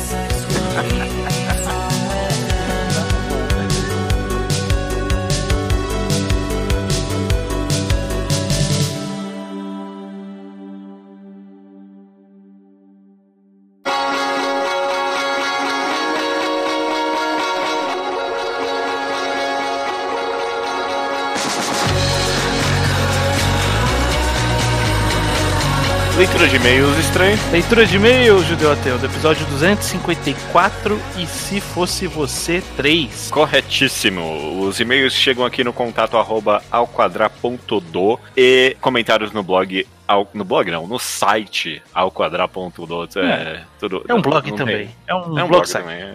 É blog site. Antes da gente ir para leitura de e-mails, só dois recadinhos, como sempre. Próximo quadrinho ao quadrado, que é o podcast, o quadro, sei lá como, como é que eu nomeio isso, mas quadrinho ao quadrado que a gente comenta de quadrinhos nacionais. O próximo vai ser Último Assalto. Uhum. Exatamente. Reenquadrado, que é o nosso quadro de comentar volumes a volumes, 4-4 está acontecendo e tem muita gente correndo atrás de Dororedoro, né? Exatamente, gente até demais lendo Dororedoro. Não, a quantidade correta. Não, há limites para Dororedoro. Então vamos lá para o Slowpoke Report, sessão em que a gente fala de coisas que não tem a ver com o programa, ou coisas uhum. do passado, como é o caso da Vanessa, que quer saber a opinião do judeu sobre o anime de Dororedoro. Sim. E também quer saber, é, eu acho engraçado como ela nem quis saber a minha opinião. Porque... É, ela sabe que você não vê anime, né? É, eu também quero saber como ninguém aqui nunca comentou sobre Made in Abyss, pois ela acha que tem muito a cara do ao quadrado. É. Viu o anime de Primeiro- Dororedoro? É, não, eu vi, eu vi uns dois, três primeiros episódios ali. E tipo, é, né, eu não odiei, mas tipo, eu precisava de uma direção ousada, sabe? Tipo, Uhum. uma- com ideias originais e adaptar mesmo. Porque, tipo, é inadaptável o mangá de Dororedoro, no sentido de, tipo, ah, vamos só copiar e colar pra animação. É um estilo muito característico. E eles tomaram umas apostas ali, como, por exemplo, o CG do Cayman. Essas apostas não se pagaram muito pra mim. É, Eles capturaram bem, eu acho que o clima, mas no geral eu, eu não recomendo, não. Esse é um daqueles que o mangá acabou ficando melhor mesmo. É, eu não duvido não. E Made in Abyss eu não li, mas eu tenho um relativo interesse. Eu- eu- ninguém nunca me falou também, ah, não, Made in Abyss é, É. muito bom. Ninguém nunca me falou isso. Aí Eu vi nunca as capas e eu achava as capas muito boas. Mas Uhum. eu pensava, não, mas se fosse bom mesmo, alguém tava falando, sabe? E É. deixava passar. Tipo, parece interessante, mas só também, não É. parece excepcional, eu diria. Lucas Lana sugeriu um mangá de judeu ateu ou um mangá de estranho, em que o dono do mangá escolhe o gênero e a main story do mangá e outros vão construindo juntos. É, que, É, é, que eu ele acha que, que acabou os um mangá day e ele quis dar esse, essa alternativa pra gente continuar fazendo. Ainda tem os, os outros um mangá D, mas eu gostaria que, tipo, a gente tem aqui a coleções de podcasts finais, sabe? Tipo, que a gente tem no nosso, no nosso imaginário. E eu gostaria de fazer isso, mas eu, eu quero mudar a ideia. Eu quero, tipo, eu quero as duas ideias no mesmo programa, um mangá de judeu ateu e um mangá de estranho. Só que a ideia é, as, as pessoas vão montar um mangá que elas acham que a outra pessoa ia fazer, sabe? Ah, ok, boa. Boa. É. Tipo, ah, como é que o judeu ateu ia escrever um mangá? E é tipo, enfia, to- eh, enfia é, é, trava hype ali no meio. tem. É, É, é, estereótipos que a gente tem do que você acha bom e não. Boa, gostei da ideia. Entrou, entrou oficialmente na lista dos podcasts do final do Ao Quadrado. Exato, exato. É, mas vai ter em breve, não, não sei se é tão em breve, mas tá na agenda um, um mangá D. Em algum momento vai ter nos próximos seis meses, eu não sei quando. Algum- Eu não tô lembrando qual é agora. É, depois você olha lá. Foi sugestão sua, É. inclusive. Ah, ok, beleza. E finalizando aqui, Slo- Slowpoke Report com o Matheus Santos, que quer saber a nossa opinião sobre o novo one shot de Death Note. Assim É. como todo mundo, eu, eu fui querendo odiar. Ele entregou uma história decente, né? Foi um bom one shot. Eu não li. Ah, sério? Eu Não estou boicotando o Oba. Eu fui querendo meter o pau e ele entregou. um- Você vai gostar se você ler. Você Não, sabe, eu não, não gostar, duvido que vai seja bom, é que eu não vou dar palco pra carotário. Ok, ok. Quer saber? Você não está errado. Você não está errado. Mas eu, eu, dando a minha opinião, já que eu não participei do boicote, eu Uhum. Achei bem decente. Foi divertido. Indo então para o tema do programa, o Mangá ao Quadrado. E se fosse você, três, o primeiro três que a gente tem na história desse podcast. Nossa, olha aí. Quem diria? E a gente deixou aqui uma, uma deixa que a gente pediu para as pessoas comentarem ah, o que, que elas acham que é. Mas acho que aquela parte do podcast ficou meio confusa e aí ninguém comentou nada. Ou sei lá, não sei. Te- te- Teve uma pessoa comentando nos, no, no blog adivinhando e acertou mais ou menos. A pessoa disse, ah, é a Sayaka. E não é a Sayaka, no caso, né? A revelação. É a Sayaka. Não, não era a Madoka, no caso? Não, é a Sayaka. Você que entendeu Era errado. Ah, eu ok, percebi não isso lembro. quando eu tava editando. Ok, tanto que você entendi. falou, tanto que você tinha falado e eu tirei na edição. Ah, é que eu pensei num casal hétero. E aí eu falei, não, mas não tem nada a ver. Mas é um casal hétero. Depois. Mas é que essa descrição cabe pra. Pra, pra Madoka, Madoka não vira um monstro. Eu, eu, eu achei que spoiler de Madoka também. aqui. É, é, gratuito, gratuito. Eu, eu vou, eu vou cortar isso. Eu, eu, eu vou cortar a parte que parece que eu não entendi. ok. É, mas vamos lá. O e-mail da Vanessa, 24 anos, quase mestre em gestão de marketing, Portugal. Olha aí. Mais uma ouvinte de Portugal ele sempre fica muito feliz. Você, você fala qual é a cidade de Portugal, Vanessa. A gente tem ouvinte em Setúbal, a gente tem ouvinte em Lisboa e é todas as cidades de Portugal que eu sei que tem gente. Eu não sei nem se quem ouvia e era dessas cidades ainda ouve. Mas enfim. Ah, não, deve, deve ter, galera. Fazer tá um censo aí. Quem for de Portugal, manda um salve aí pra gente, pra gente ter uma ideia. Beleza. É, mas enfim, ela, ela manda o quiz aqui pra gente. O seu pai abandonou você. Uhum. Você procura ele, passa por uma situação de vida e morte, ele nem se preocupa em ajudá-lo, apesar dele saber da sua situação. Uhum. Você vai ao, ao encontro e dele e ele o obriga a lutar contra robôs para salvar a Terra. É, isso é ou, óbvio. Ou você tenta destruí-lo depois que você descobre que ele matou toda a população da sua aldeia. Monster Ranger? Que? É, uau, Teve uau. isso? E a primeira é Hunter x Hunter, a segunda é Evangelion, obviamente. É. Né? Qual, qual- qual Cara, a melhor pai história? que abandonou tem vários. Acho É, que gente qual- pensar mais aqui. Qual a melhor conclusão pro pai que abandonou? Tipo, Você qual a matar melhor- o pai, eu acho que é sempre a melhor, é a melhor história. Quando Ah, é, descobre bom. que o vilão é o pai, tem alguma história? Sim, eu acho que tem. Eu não consigo pensar em nenhuma de bate-pronto, mas eu acho que tem. Nossa, o melhor pai que abandonou é o de Naruto. O Yondaime é o pior pai, que, tipo, abandonou pra jogar uma maldição no, no filho. é verdade. O pai do. É, Fullmetal é uma boa Fullmetal, conclusão é. pra pai abandonado, né? É, tem aqui também o comentário do é, Gabriel Santos, ele comenta sobre quando você falou que é, eu não quero ser um mero camponês na Idade Média, faltou adicionar porque já dá pra fazer isso em videogame, sabe? Então, é. Mas é- é- é- ele, ele- ele tirou aqui a frase não quero ser um, um mero camponês na Idade Média e justamente me pareceu muito o título de um Isekai. Eu não quero ser um camponês na Idade Média. Tipo, É parece um um, título aceitável. não, eu não conheço nenhum Isekai de tipo, ah, vamos ser um camponês aqui. Então Exato. tá, fica aí a ideia. O Lu- Lucão Bolado, ele deu parabéns ao judeu ateu por ter inventado o Dororedoro.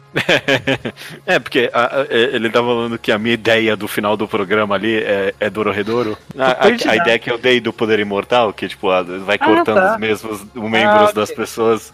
É, mais ou É, menos, né? Não, é, não é- não é no final das contas, mas tipo, É. eu, eu entendi o raciocínio dele. É, não é, não é, mas enfim. E ele também pede um mangá de delinquentes. Eu acho que se somar todos os mangás de delinquentes lidos por todos os rostos do podcast, soma dois. É, eu não lembro, eu não li nenhum mangá de delinquente, não. Slam Dunk, se der pra considerar. É, eu adoro Crawls. Eu li um ou outro de delinquente, mas acho que não tem bagagem pra isso. Por isso, Mas não é uns mangás de delinquentes, não. não? vai rolar, não. Pra terminar aqui, a gente tem o Rafael HQ e ele comenta, tipo, um poder que seria dele em Hunter x Hunter. No dia Uhum. seguinte, vai, em Hunter x Hunter eu gostaria de ter um NEM, nem é o poder de Hunter x Hunter, que me tornasse imortal, né? Mas Hunter x Hunter tem que, quanto mais apelão um poder, mais escroto tem que ser o pagamento por ele. E aí o pagamento do Rafael HQ seria que ele teria uma adaga impregnada dentro do corpo dele e ele teria que convencer alguém a matar ele usando essa adaga e aí ele ganharia os anos de vida restante dessa pessoa. Eu não, a matar ele, ideia. a se matar, né? Ah, não, né? Desculpa, é. A matar, a se matar usando a adaga que tá impregnada no seu corpo. É. Matar ele com essa adaga também pode ser uma boa ideia desse poder. Os dois é, lados. É, é bem mais fácil. Você irrita tanto uma pessoa a ponto dela te matar do que você irritar tanto uma pessoa a ponto dela se matar. É, bom, ok, tá, faz sentido. É, é justo, é um, é um poder bem, bem pensado. Tá- Tem É, um bom gostei, contraponto. Eu gostei bastante. É. Beleza, cara, chegamos aqui à final da leitura de e-mails, então. É, nunca tem tá nada gravando- pra se comentar. tá, tá gravando esse podcast enquanto tá rolando os Oscars. Tem Uhum. alguma previsão? Melhor filme, qual vai ser? Não, vai, ser, vai ser a coisa mais datada, porque daqui a duas horas vai sair o resultado É, do podcast. é. Vai sair 10 horas depois. Do, do- Sim, sim, sim, Não, sim, é é justamente. É, é. é. Não, eu não vou, não vou me datar Caraca. tanto assim. Que- Ok, ok, tá bom. Então, eu. Bom, eu também não vou. Eu não vou me- Ah, me queimar vai, se sozinho data aqui. aí. Você não quer se datar todo aí? Não, não tenho. Eu não, tenho não tô apostando nada aqui. Eu, eu acho que vai ser. Eu acho que vai ser Parasite. Eu acho que Parasite vai ganhar a melhor filme. Beleza. Fica aí a datação. Não tá. é, Leitura de e-mails já é inerentemente datada.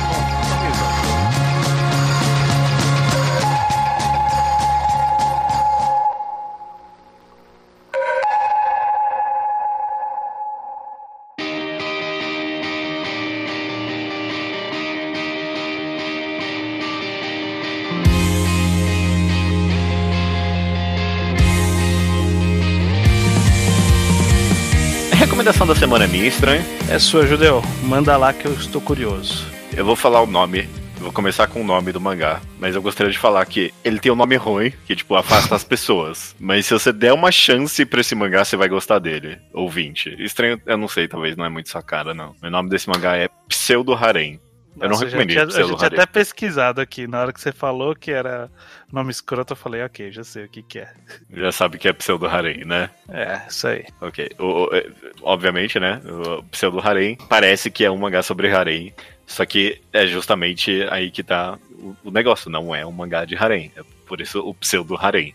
O, o mangá é sobre essa garota que tá meio que. Ela é amiga do senpai dele, né? Do, do, do senpai dela. E, e, obviamente esse que vai ser o romance. E a, a gag do mangá, a comédia, é que ela é. Ela gosta muito de, de atuar, ela é uma atriz ali no clube do, do colégio e ela brinca e provoca direto o senpai dela, fazendo atuações de clichês de personagens de Harem. É isso, essa é a Uhum. ideia basicamente do mangá. E o, o, o gosto é, é absurdamente gostoso e acalentador esse mangá, é essa comédia romântica muito gostosinha. Tanto a menina quanto o senpai dela são é, personagens únicos, tendo in- interações únicas, nenhum deles é um, template batido, não. Constantemente engraçado e personagens absurdamente carismáticos. E o mangá, ele acaba tendo uma progressão. É, ele, ele ainda está em publicação, tem 77 capítulos, hoje em dia 4 volumes. Ele tá com uma carinha que talvez ele tá caminhando pro final, mas pode muito bem durar mais, mais do que eu imagino. Tá indo pra lugares, então os personagens estão crescendo junto com a história. Acabou se criando um relacionamento mesmo entre esses personagens e revelações são feitas super casualmente. Ele é, ele é no estilo Sudo for Coma. Ele não é, tipo, sempre Uhum. quatro páginas, é, quatro, quatro páginas e os capítulos, inclusive, tem mais de uma página cada um. Ele é curti, mas ele é curtinho mesmo assim. Acho que cada capítulo não tem mais de três ou quatro páginas. Ele é muito gostoso, muito divertido, muito fofo, muito acalentador. Eu amo acompanhar esse mangá. Uhum, é bacana. É interessante. Esse nome é ruim mesmo. É, porque afasta. Tipo, as, Harem no é- nome é- ninguém quer parece, ler. não, parece nem servir pro, pra trama da história. É, como assim? parece, Parece meio desconectada da ideia da trama. Não, mas a ideia é que é um pseudo harem, justamente. Mas é, eu- uma menina sozinha, tem mais outras meninas. Não, mas por isso que é pseudo. Não é um Então, harem não de verdade, é Nossa, só a não, é, é horrível. É pior ainda, nossa. O quê? Não faz todo que sentido. horrível. Ah, não, não, ruim, ruim. Muito Se- ruim. sei lá, e- e- É um se- pseudo poliamor, mas não é um poliamor porque só tem uma pessoa. Então não é um poliamor, caralho. É, por isso que tem pseudo antes, Não, esse nome cara, faz não, sentido. Tá péssimo. Se- ah, Caralho, não. E se, e se fosse a harem de mentirinha? Aí, tipo, é, é a mesma coisa. Tão ruim quanto. Não é um harém. Por isso que tem pseudo antes, não é um harem. Não, não, não, não, não, não tá É um colando. bom- não. É um bom título se você ler o mangá. Mas não é, ele afasta as pessoas. Mas eu defendo É, o nome. É Sou contra cara. esse nome aí. Mas é, vamos ver se alguém vai ler. Eu, eu, eu adoro ele, de verdade. Beleza. Dito isso, essa é a recomendação da semana. Pseudo Harem de Yu Saito, que fez isso e mais uma outra coisa. Eu vi agora no mangá deles. Beleza, então recomendação é essa. Até semana que vem, então. Até semana que vem.